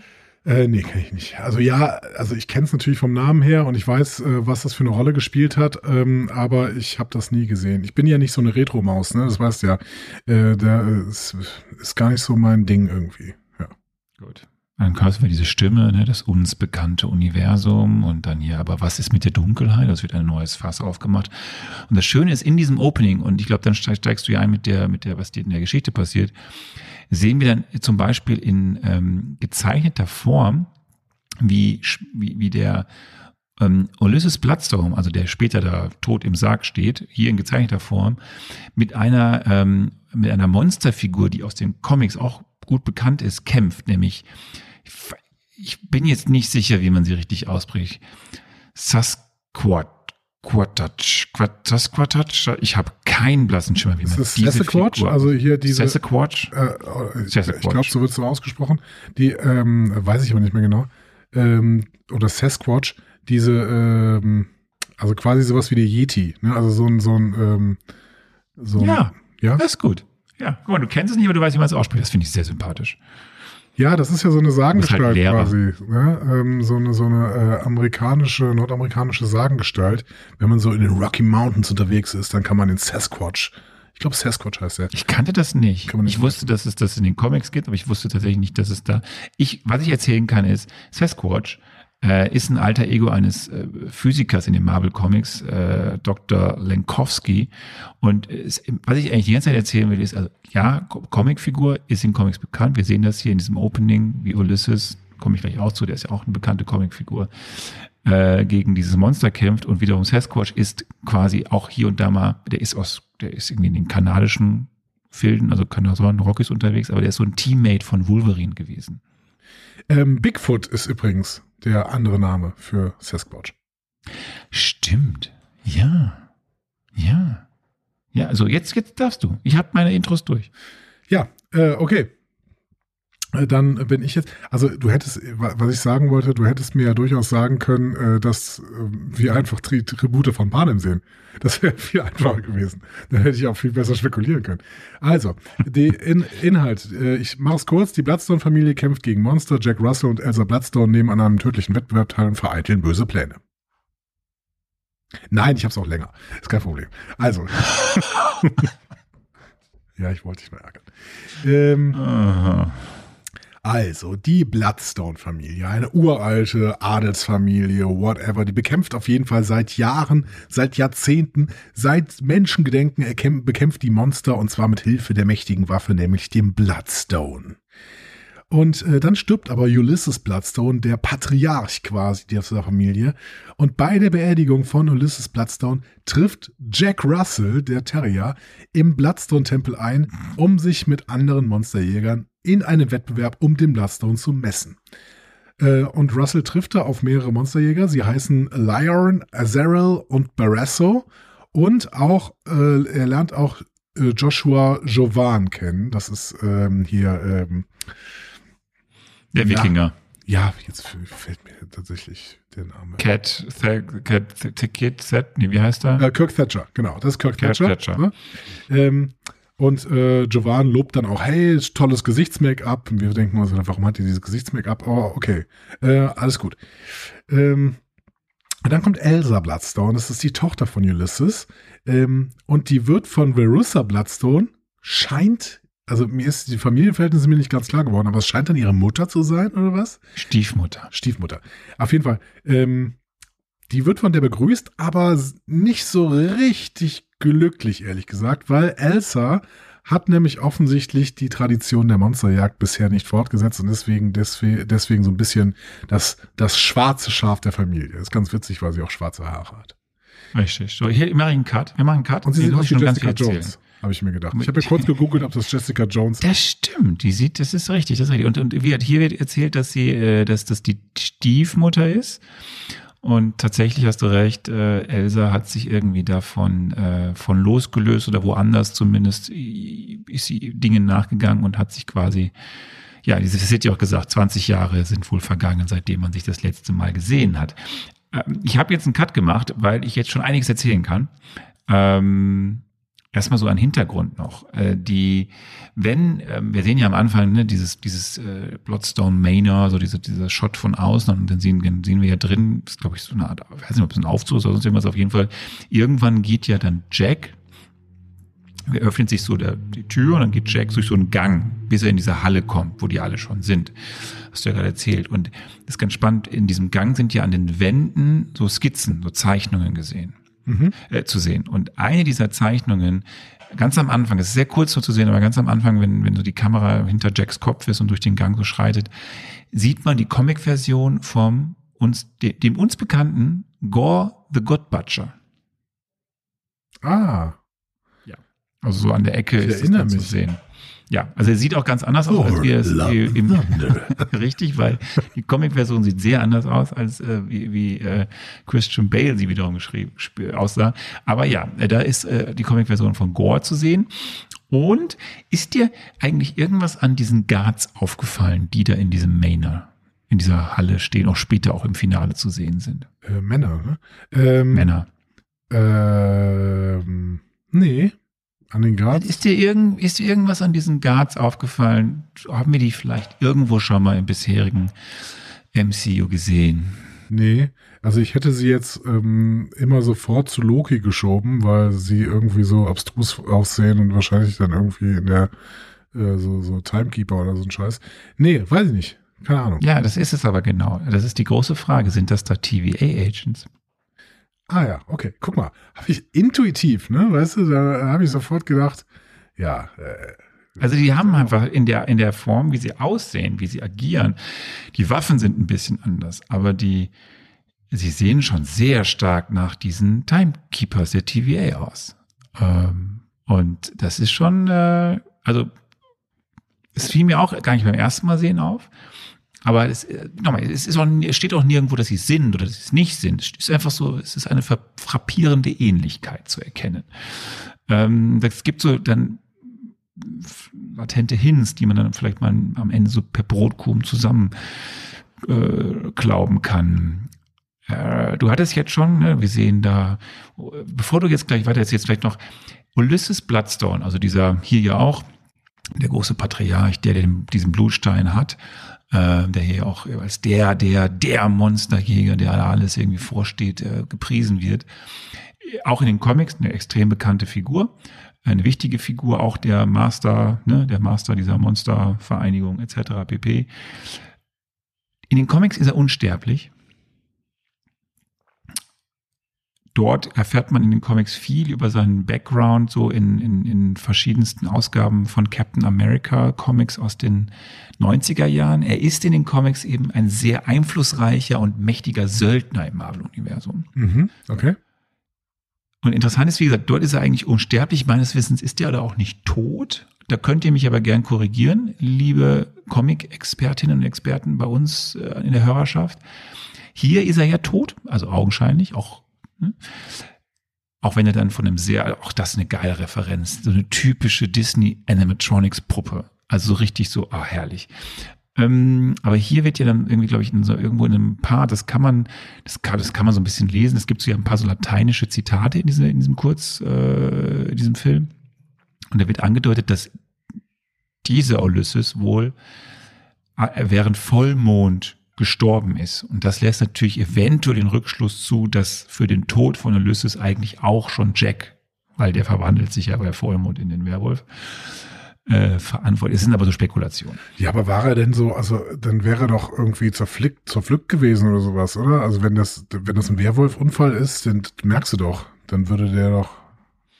Weiß ich nicht. Ist, ist wieder, das waren so Ich habe mich sowieso Spekulationen. gefragt, wie kann der denn sich selber als so eine Puppe bauen? Das habe ich nicht ganz verstanden. Das war seine Frau. Aber seine Frau sagt doch, dass er es gemacht hat. Das ist, ist halt, weiß ich nicht, weiß ich nicht. Hat er, hat er, hat er jahrelang vor dem Tod an seiner eigenen Puppe gearbeitet. Mhm. Na gut. Weiß ich nicht. Okay. Elsa ist auch, nee, die Tochter ist auch eine wiederkehrende wichtige Figur in den Comics, ist kreiert worden in der Zeit von Buffy, ist so ein bisschen so eine Reinkarnation von Buffy, ne? Mhm. TV-Popkultur in der, im Comic, Marvel Comic Kosmos. In den Comics ist sie im Gegensatz hier zum MCU durchaus auf Linie ihres Vaters. Also da ist sie schon ein bisschen näher dran. Und der Blutstein, dann machen wir es voll, den sehen wir dann ja später auch. Ähm, der ist ein bisschen unklar, wo er herkommt, ist irgendwie ver verbunden mit einer anderen Dimension. Also hier gibt es auch irgendwas mit verschiedenen Dimensionen dann, was den Blutstein betrifft.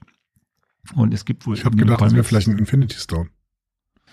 Das habe ich jetzt nicht rausgefunden, dass das so wäre. Es gibt aber wohl eben auch noch mehrere andere kleinere Blutsteine. Aha, okay. Ja, dann ähm, bin ich mal gespannt, wo die noch überall auftauchen und wie die dann eventuell mit einer neuen Phase des MCU verbunden werden. Ähm, denn, ähm, naja, gut, da kommen wir in der nächsten Folge mal, wenn wir über die News sprechen, mal drauf, ne, dass äh, ja. das MCU eventuell nochmal komplett einen Neustart machen muss. naja, äh, gut, okay. Das war, ja Leute, es, es sind eben ein paar Sekunden vergangen, als und für uns waren es ein paar Tage und jetzt sind neue MCU-News da. Aber da können wir jetzt nicht drauf eingehen. So, soll ich weiter erzählen? Du kannst weiter erzählen. Also Verussa informiert die äh, Jäger, also die Versammelten dann quasi jetzt, über die Herausforderung und lässt den Sarg öffnen. Äh, und in dem befindet sich, wie gerade eben schon gesagt, eine Marionette von Ulysses. Äh, und äh, der erklärt den anderen dann, dass sie ein Monster besiegen müssen, um den Bloodstone zu erhalten. Ähm, und der Bloodstone wird dem Monster angehängt, damit das schwächer wird, damit man das auch jagen kann. Ähm, Barrasso bezweifelt, dass Elsa hier dazugehört zu dieser Nummer.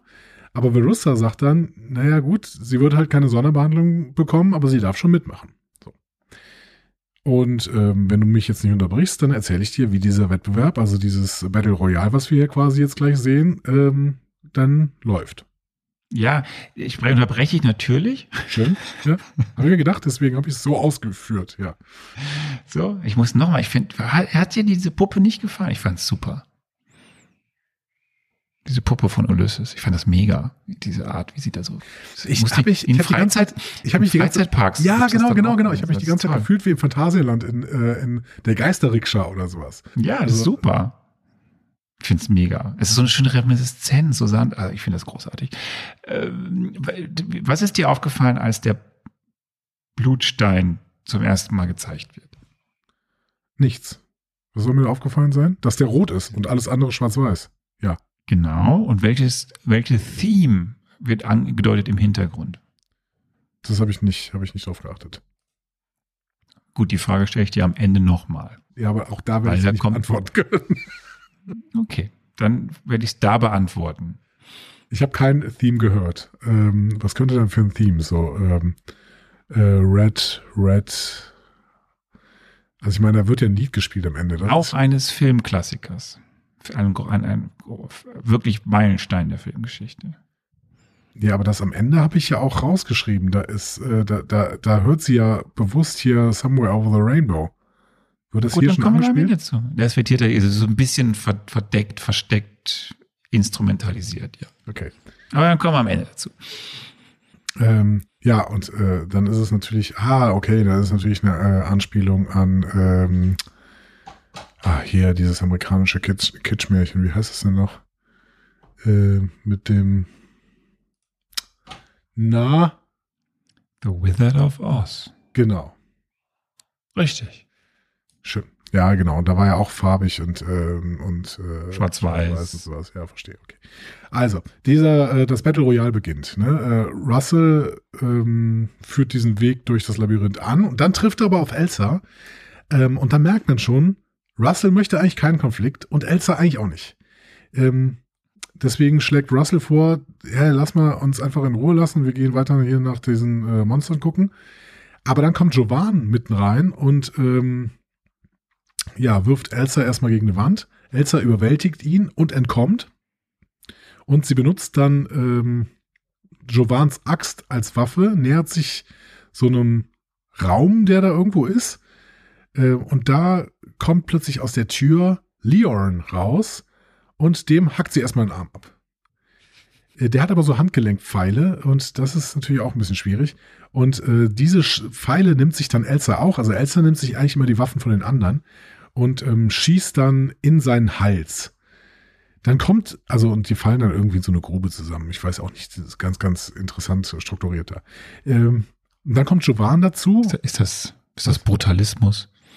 Das ist genau, ich glaube, das ist Brutalismus, ja, genau. Das ist, sieht ungefähr so ein bisschen so aus wie das Philosophikum an der Uni Köln. Ähm, so, Jovan kommt dann auf jeden Fall in diesen Raum, wo die gerade in dieser Grube liegen. Ähm, Elsa hält Leon den Mund zu. Ich habe vorher gedacht, der wäre eigentlich schon tot, weil sie ihm eigentlich in den Kopf geschossen hat, aber er ist offensichtlich nicht tot. Er ist erst am Sterben. Genau. Und, ähm, Bisschen eklig. Ja, aber es war ja auch jetzt nicht so gore dargestellt irgendwie. Ne? Ähm, selbst mit der abgehackten Hand war jetzt nicht irgendwie, dass da Blut rausgespritzt ist oder sowas. Doch, das ist Blut. Du siehst einmal, wie es Blut rausspritzt. Ja, aber ich finde eigentlich ganz häufig wie Blut spritzt, nur es ist halt nicht so, es ist halt nicht so extrem zu sehen, weil es halt schwarz-weiß ist und auch nur deswegen, übrigens kann ich jetzt schon mal teasen, hat dieser Film ja kein, hat der Film kein ähm, Erwachsenenrating. Ja. Oder besser gesagt in Amerika ein, ja in Amerika vor allem ein Erwachsenenrating und ist noch ab 14 zugelassen und nicht erst später und in Deutschland ist zwar ab 16, aber das ist der Grund. Also wäre das nämlich alles in Farbe, was da teilweise passiert, dann sieht das schon ganz anders aus. Ja, aber auch nur, weil es äh, Stichwaffen sind. Wenn es Schusswaffen gewesen wäre, dann wäre es ab 12 in Amerika. Also, Jovan lässt sich auf jeden Fall verarschen und ähm, nimmt äh, sich dann nur wieder die Axt mit. So, und geht aber dann weiter. Russell hingegen, da merken wir jetzt wirklich, was sein Plan ist. Denn der, der findet als allererstes das Monster, äh, beziehungsweise das Monster findet ihn. Ähm, und das Monster ist Man-Thing und das ist ein Kumpel von Russell. Netter, netter Typ. So. Das ist Ted. Ted, genau. Ted, das Man-Thing. Ähm, Soll ich was zu Ted erzählen? Kannst du gerne. Erzähl was zu Ted. Also ich, ja, erzähl was zu Ted. Ja, kannst du mir noch gleich ein bisschen mehr, was da mit Ted passiert, aber ich kann mal kurz sagen, Ted, Außencomics natürlich. Mhm. Ted ist, Man-Thing ist übrigens das DC-Pendant, also das, also nee, das Marvel-Pendant zu DCs Figur The Swamp Thing. Mhm. Das Ding aus dem Sumpf. Gab es auch eine Verfilmung für. Von. So, und Ted wiederum ist ein alter, also der Man-Thing ist alter Ego eines Biochemikers namens Dr. Theodore Sellis. Mhm. Und Dr. Theodore Sellis ist einer von diesen Menschen, die dachten, es wäre eine kluge Idee, am Supersoldatenserum herum zu experimentieren. Ging schief. Dumm gelaufen. so, daraus entstand dann Man-Thing. Es ist alles wieder sehr verknappt, bevor wieder jemand böse ist, dass wir das hier so verknappt darstellen.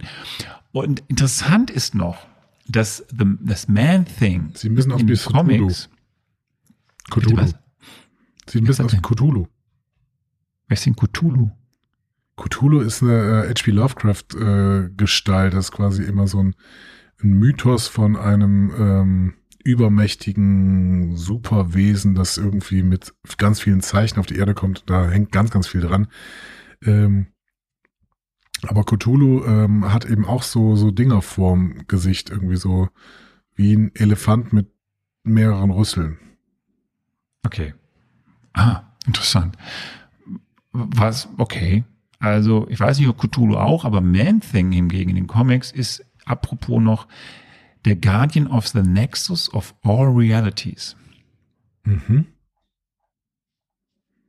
Ja. Lass das mal so stehen. Den kenne ich irgendwo her. Ähm, kenne ich den von. Kenne ich den auch von Loki nicht? So am Ende von diesem von diesem äh, Typen, der jetzt das MCU äh, eventuell ähm, ganz, ganz doll bestimmen soll, aber dann doch wieder nicht? Das besprechen wir dann zu gegebener Zeit. Okay, aber das hat irgendwas damit zu tun, glaube ich, ne? Ja, ja, aber das, wir gucken mal, wie es, also es ist, es ist in den Comics so, ob das hier so ist, es ist ja schön in diesem äh, Film, dass ja erstmal alles nur aufgemacht wird, aber es nicht irgendwie auf Teufel komm raus versucht wird, irgendwo mit zu verknüpfen. Ähm, na gut, okay. Also, wo waren wir denn stehen geblieben? Wir waren beim Man-Thing. So. Äh, Russell freut sich erstmal, Man-Thing zu sehen, also Ted zu sehen und plant, ihm bei der Flucht zu helfen. Äh, dafür ist er nämlich überhaupt erst da. Ähm, aber Azarel sieht sie und Russell rennt dann in den Raum und schließt die Tür. Elsa befindet sich bereits in diesem Raum. Das ist nämlich der Raum. Grotte. Ja, also auf jeden Fall das Ding mit dem, mit, mit der äh, Tür, wo äh, Lion eben auch rausgekommen ist. Ne? Ähm, ja, und Russell äh, schließt die Tür, was doof ist, denn ähm, Elsa hätte sich gefreut, wenn er die Tür einfach auflässt, weil jetzt sind sie eingeschlossen. Ähm, und dann erzählt Russell aber Elsa erstmal seinen Plan. Ähm, denn der Plan ist, äh, Man-Thing eben zu befreien und ähm, ja, die, weil vor allen Dingen dieser Bloodstone ihn schwächt irgendwie und ähm, ja, Elsa wiederum weiß, wie man irgendwie da rauskommt und erinnert sich dann plötzlich, hey, ähm, das ist hier ein Indo-Friedhof und hier ist irgendwo ein Grab und da hat meine Tante Schlüssel versteckt, deswegen kommen wir jetzt auch wieder raus. So. Also es geht dann auf jeden Fall relativ schnell. Elsa geht zu Man-Thing, äh, nennt ihn Ted, dann geht's auch und sie befreit ihn und Russell versucht deswegen äh, in der Zeit mit so einer kleinen Sprengladung ein Loch in die Wand zu sprengen, damit Man-Thing auch entkommen kann und das spitzt sich alles zu bis einem, bis zu einem wichtigen Moment auf jeden Fall klappt's. So. Und ähm, ja, sie äh, können dann den Bloodstone auch noch runterziehen, beziehungsweise Elsa kann das tun mit so einer Peitsche oder was es ist, ne? Ähm, und ja, Man-Thing, also Ted, kann entfliehen. Und ähm, ja, dann kommt aber so eine Wendung, denn Russell will den Bloodstone greifen, aber der Bloodstone schleudert ihn zurück. Und das ist ein Problem, weil der Bloodstone schleudert nur Monster zurück. Tja, und dann kommt Verussa und sagt, oh, Russell, die Schleuder schleudert dich zurück, dann bist du offensichtlich auch ein Monster. Und dann sperrt sie Russell und auch Elsa ein, weil Elsa hat dann nämlich ein Monster geholfen und das äh, wollte, das war nicht der Plan. So. Richtig. So, dann, dann, dann machen wir hier einen Cut, weil jetzt kommt ja gleich das Finale. In, wieder zurück Ja. äh, in dieser Oder wie Marvel es nennt, die dann. zweite Hälfte. Die Second Half. Ähm, wie hat sie denn, also bevor ich jetzt was dazu sage, wie hat dir denn diese ganze Szenerie, dieses äh, Schwarz-Weiße, dieses, wie es da gemacht wird, diese Effekte, diese Mischung aus äh, Spannung, Slapstick, ein bisschen Hood Unit, was macht da wer wie, äh, wie hat's Ihnen gefallen bis dahin? Besser als der zweite Teil. Ah ja. Ah ja. Okay. So viel kann ich schon mal sagen. Ah ja. Ähm, äh, bist du eigentlich jemand, der Horrorfilme guckt? Ja, aber das wäre Oder Horror. Das war ja, ja, aber so ein bisschen dieses in diese, in diese Genre-Richtung, also der so, so Filme guckt. ja, aber ja, ich mag, ich mag grundsätzlich Horrorfilme. Ähm, also ja, aber da war ja jetzt, also da waren jetzt zum Beispiel keine Jumpscares dabei, keine großen irgendwie. Ähm, da war ein bisschen Gore, der aber ja, wie du gerade eben richtig gesagt hast, nicht so richtig wirkt, wenn schwarz-weiß, weil man das Blut auch nicht so richtig wahrnehmen kann. Ähm, da war ein bisschen so, äh, ja, weiß nicht. Ja, ja, war, sehr, war ein bisschen gruselige Atmosphäre. Ja, das, wa- was mir halt so gefällt, ich habe ja eben zum Teil mal dieses ganze Film-Dings studiert, eben als Teil meines Studiums. Und das ist, also wie das inszeniert ist, wie dort Dinge, so jetzt hört man vielleicht meinen Hund, wie er sich freut, dass er jetzt Gassi gehen darf. Ja. Ja. Tut mir leid, wenn man das gerade im Hintergrund hört. Schöne Grüße an deinen Hund. Ich schöne Grüße an meinen Hund, genau. Wie, also diese, aber das ist, wie es, dieses Klasse, das ist wirklich so, es ist so ein Paradebeispiel für klassisches Filmemachen.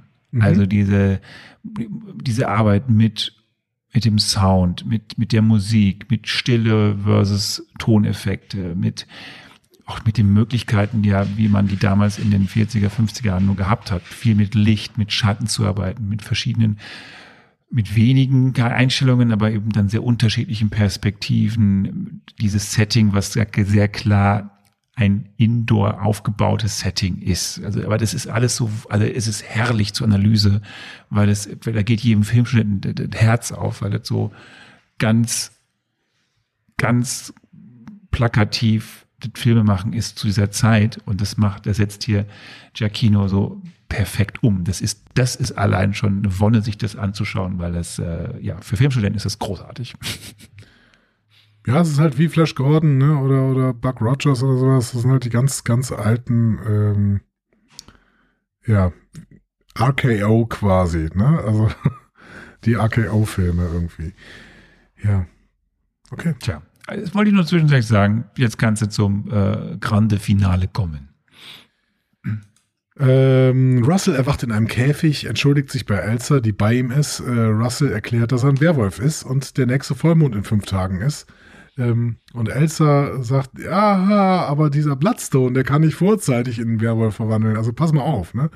Äh, Russell sagt, oh Mist, und dann fängt er an, an Elsa zu schnüffeln, äh, damit er ähm, sie wiedererkennt, wenn er erstmal Werwolf ist. Dann kommen Verussa und äh, die, oder Verussa und die ganzen Jäger kommen rein.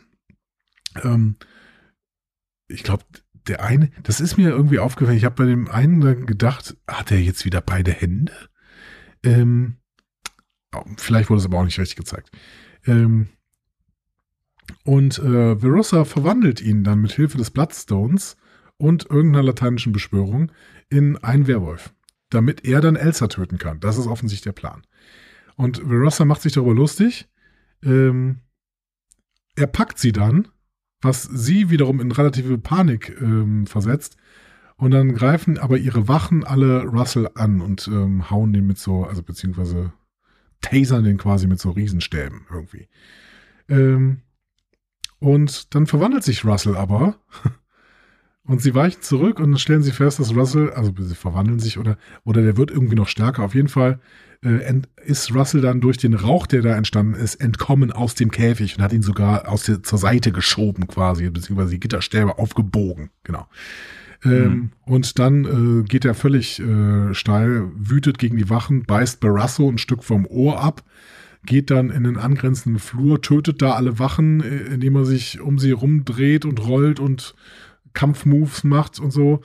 Ähm, es ist aber eine sehr, diese, diese Einstellung, die muss ich ja speziell erwähnen, diese, diese langsame Kamerafahrt auf sich, auf das, auf, auf das sich schließende Tor, was ja die Ausweglosigkeit zeigen soll, dann und wie sich immer mehr das Ganze verengt und verjüngt und dabei eben vor wie hinter der Kamera dann dieser Werwolf diese, diese Wachen da abmetzelt. Das ist schon sehr geil inszeniert. Mhm. Ja. Ähm, ist so.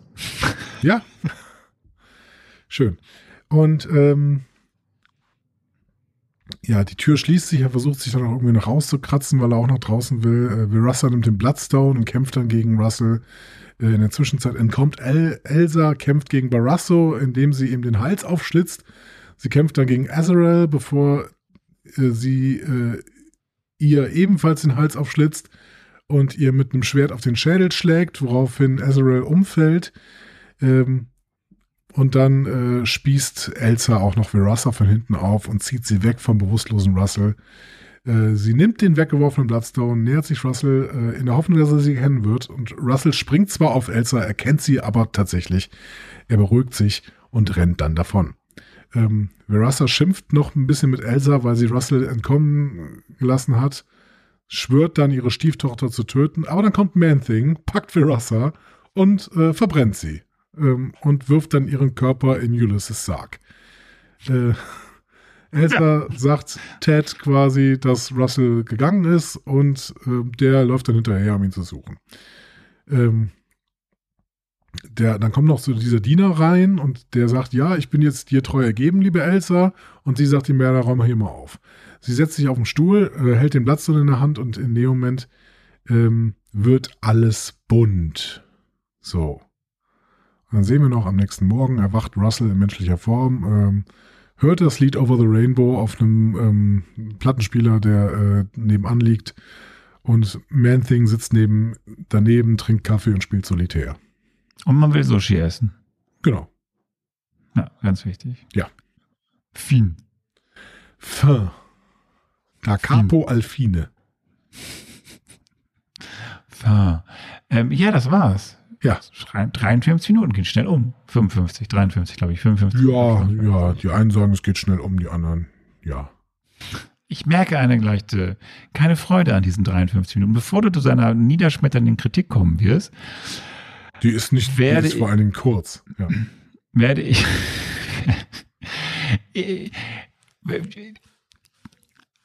ich hatte ja schon die Querverweise gesagt. Übrigens in der Grotte noch, das habe ich ganz über vergessen, in der Grotte, die, da stehen ja die Namen an diesen, sind so Särge, ne? Oder auf jeden Fall an diesen Aufbahrungen, also das, was dann Elsa wo auch immer reinschlägt. Da sind ja Namen an diesen Wänden, Särgen, was es auch immer ist. An dieser, die Grotte Gruft.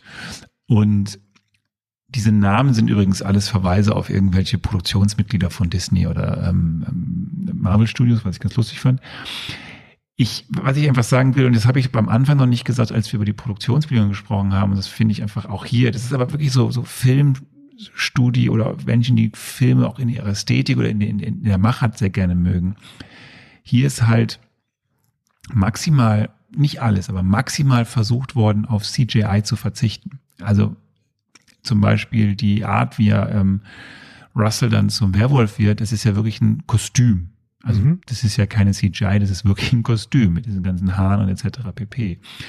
Selbst Man-Thing, er ist zwar mit ein paar CGI-Elementen, gerade wenn es um die Mimik geht oder das Wackeln dieser Rüssel geht, ist sehr ist das, das ist CGI, aber der ganze Rest, also da war wirklich ein Schauspieler in einem riesigen Kostüm drin, der dann noch ein bisschen ergänzt wurde mit CGI. Also nicht so wie, wie man es ja häufig von diesen Picturen, von den Fotos von solchen Produktionen kennt, irgendeiner in irgendeinem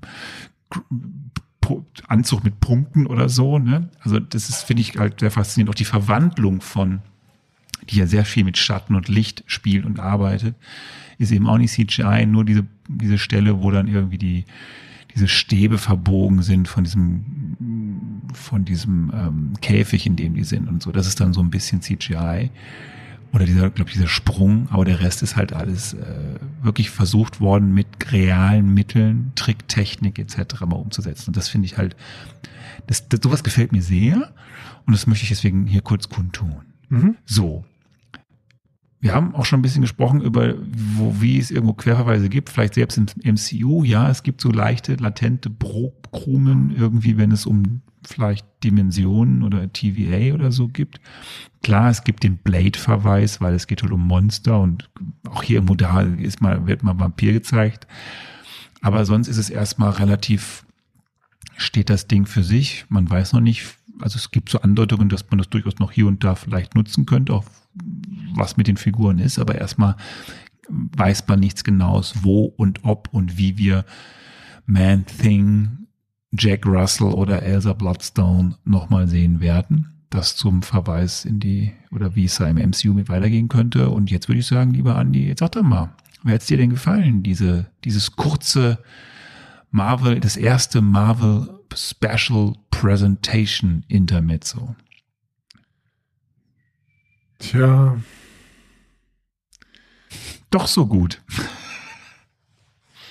Nee, eigentlich gar nicht, ehrlich gesagt. Also mir hat's mir hat's wirklich gar nicht gefallen. Ähm, äh, ich habe ich hab noch ein bisschen Unterhaltung gehabt bei dem äh, beim Battle Royale.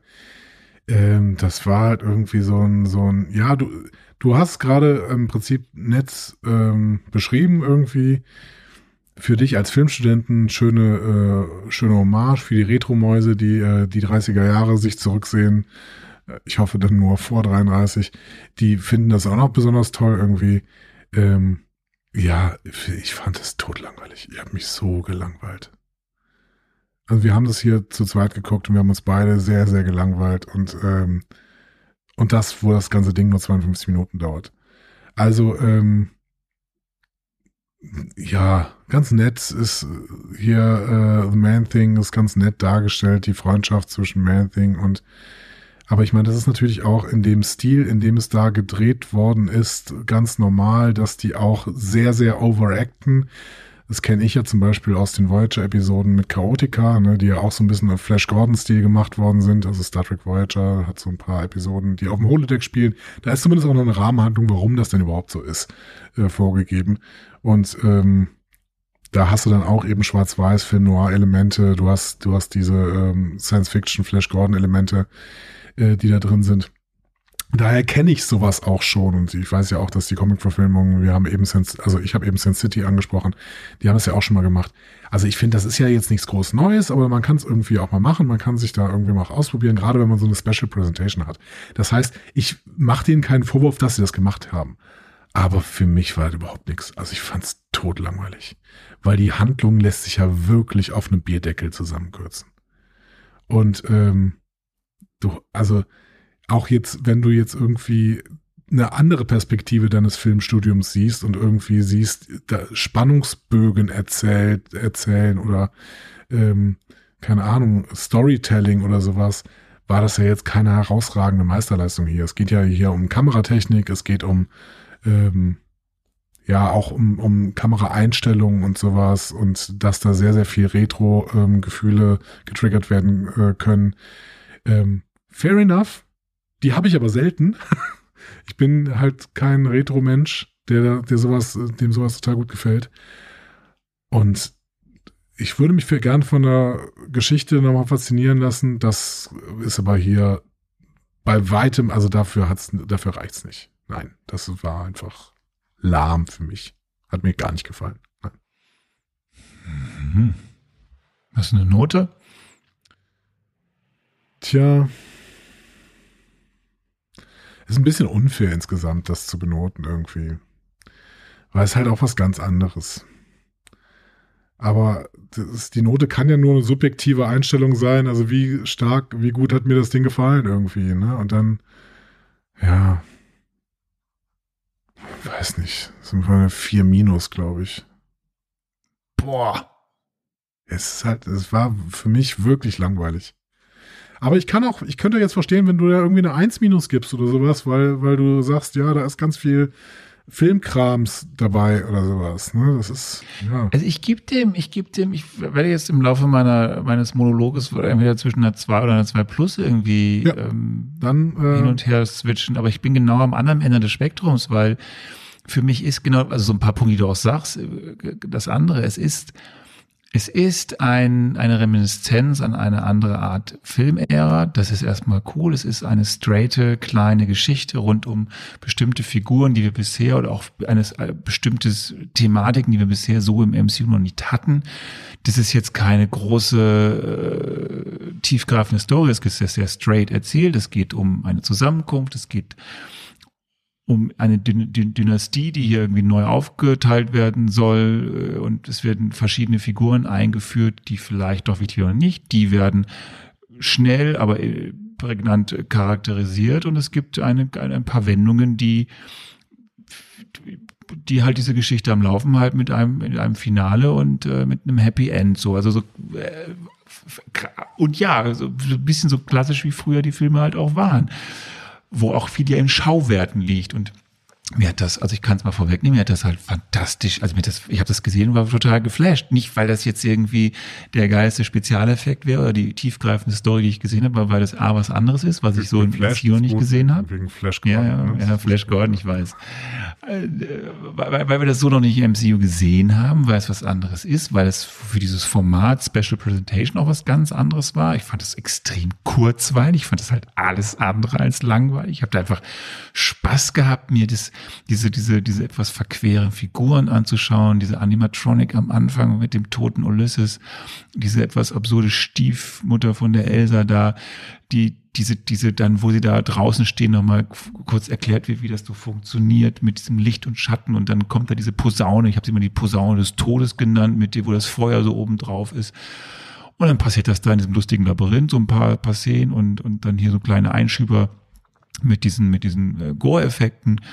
Und sonst halt so ein bisschen, ähm, ja, aber also ja, es ist Geplänkel, aber es ist, ich, ich fand es furchtbar unterhaltsam. Also ich habe das und habe auch gelacht. Also ganze diese ganze Slapstick-Szenerie da mit dieser mit dieser Bombe, die da nicht haften wollte und so. Also aber, aber eben und ich glaube, ich habe nicht mal nicht nur gelacht, weil ich das halt tatsächlich auch aus der Brille dann sehr schnell gesehen habe eines ehemaligen Filmstudenten, der sich mit solchen Dingen wie Cinematografie, Dramaturgie, auch natürlich alte Filme, Filmklassiker beschäftigt und der natürlich viel Querverweise gesehen hat, sondern einfach auch, weil ich das eine kurzweilige, lustige, äh, fürs MCU ganz andere Art von Unterhaltung fand. Und das hat mir echt großen Spaß gemacht und ich auch diese, diese, diesen Bruch in der Figur des Man-Things toll fand und ich einfach mich auch sogar freuen würde, noch mehr jetzt von oh, Geschichten rund um was passiert jetzt mit Elsa? Ist die jetzt, wird die jetzt, macht die jetzt was Gutes? Wird die jetzt auch evil?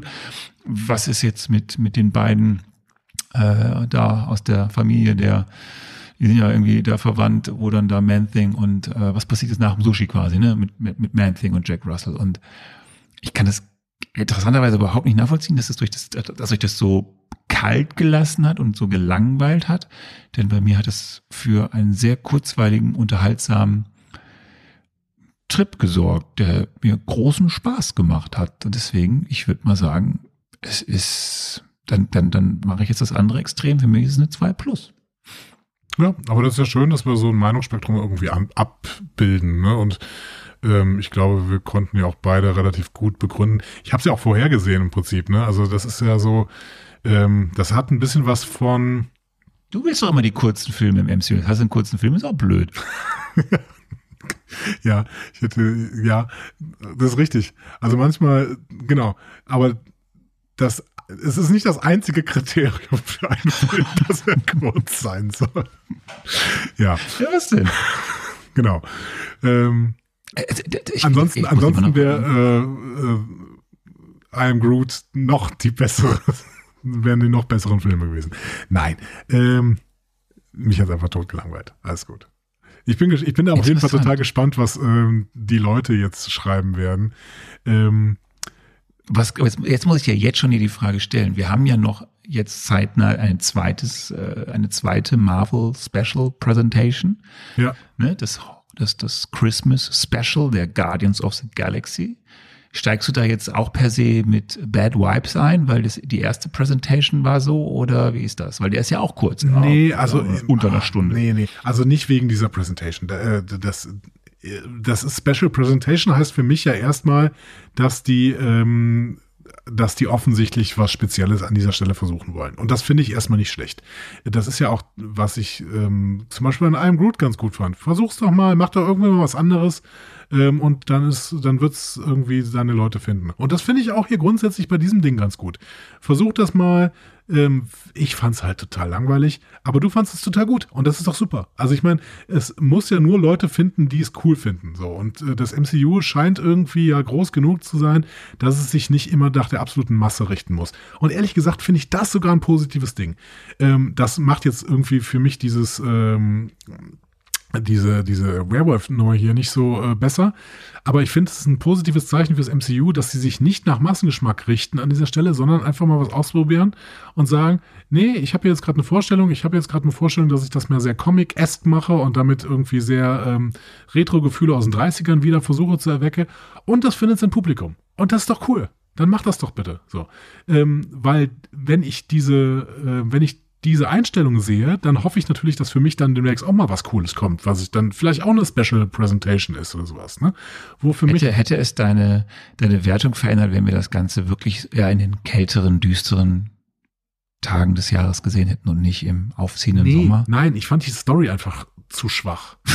Also okay. ich glaube, meine Wertung hätte es verändert, wenn es wirklich ein komplettes Battle Royale bis zum Ende gewesen wäre, weil ich grundsätzlich das äh, Battle Royale Ding ganz cool finde. Also ich mag den Film selber Battle Royale mag ich sehr gern. Ich mag auch im Prinzip dieses, ähm, also wenn man ein bisschen äh, den, den Kitsch abzieht, dann mag ich auch die Tribute von Panem ganz, ganz gern. Also ich bin, bin grundsätzlich ein Fan von, von Battle Royale äh, Konzepten irgendwie.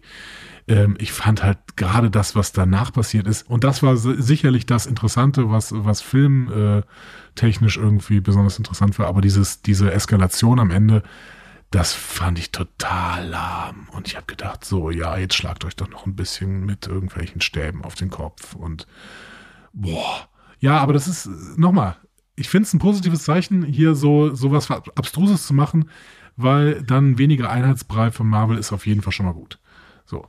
Ähm, so, gehe ich, äh, gehe ich jetzt mit einem schlechten Gefühl in die zweite Special Presentation. Ich habe gerade gesagt, warum ich da nicht reingehe mit einem äh, äh, schlechten Gefühl, weil Special Presentation klingt für mich erstmal nach einem überzeugenden Konzept, weil irgendwann bin ich auch vielleicht mal so special, dass mich so eine Presentation trifft irgendwie.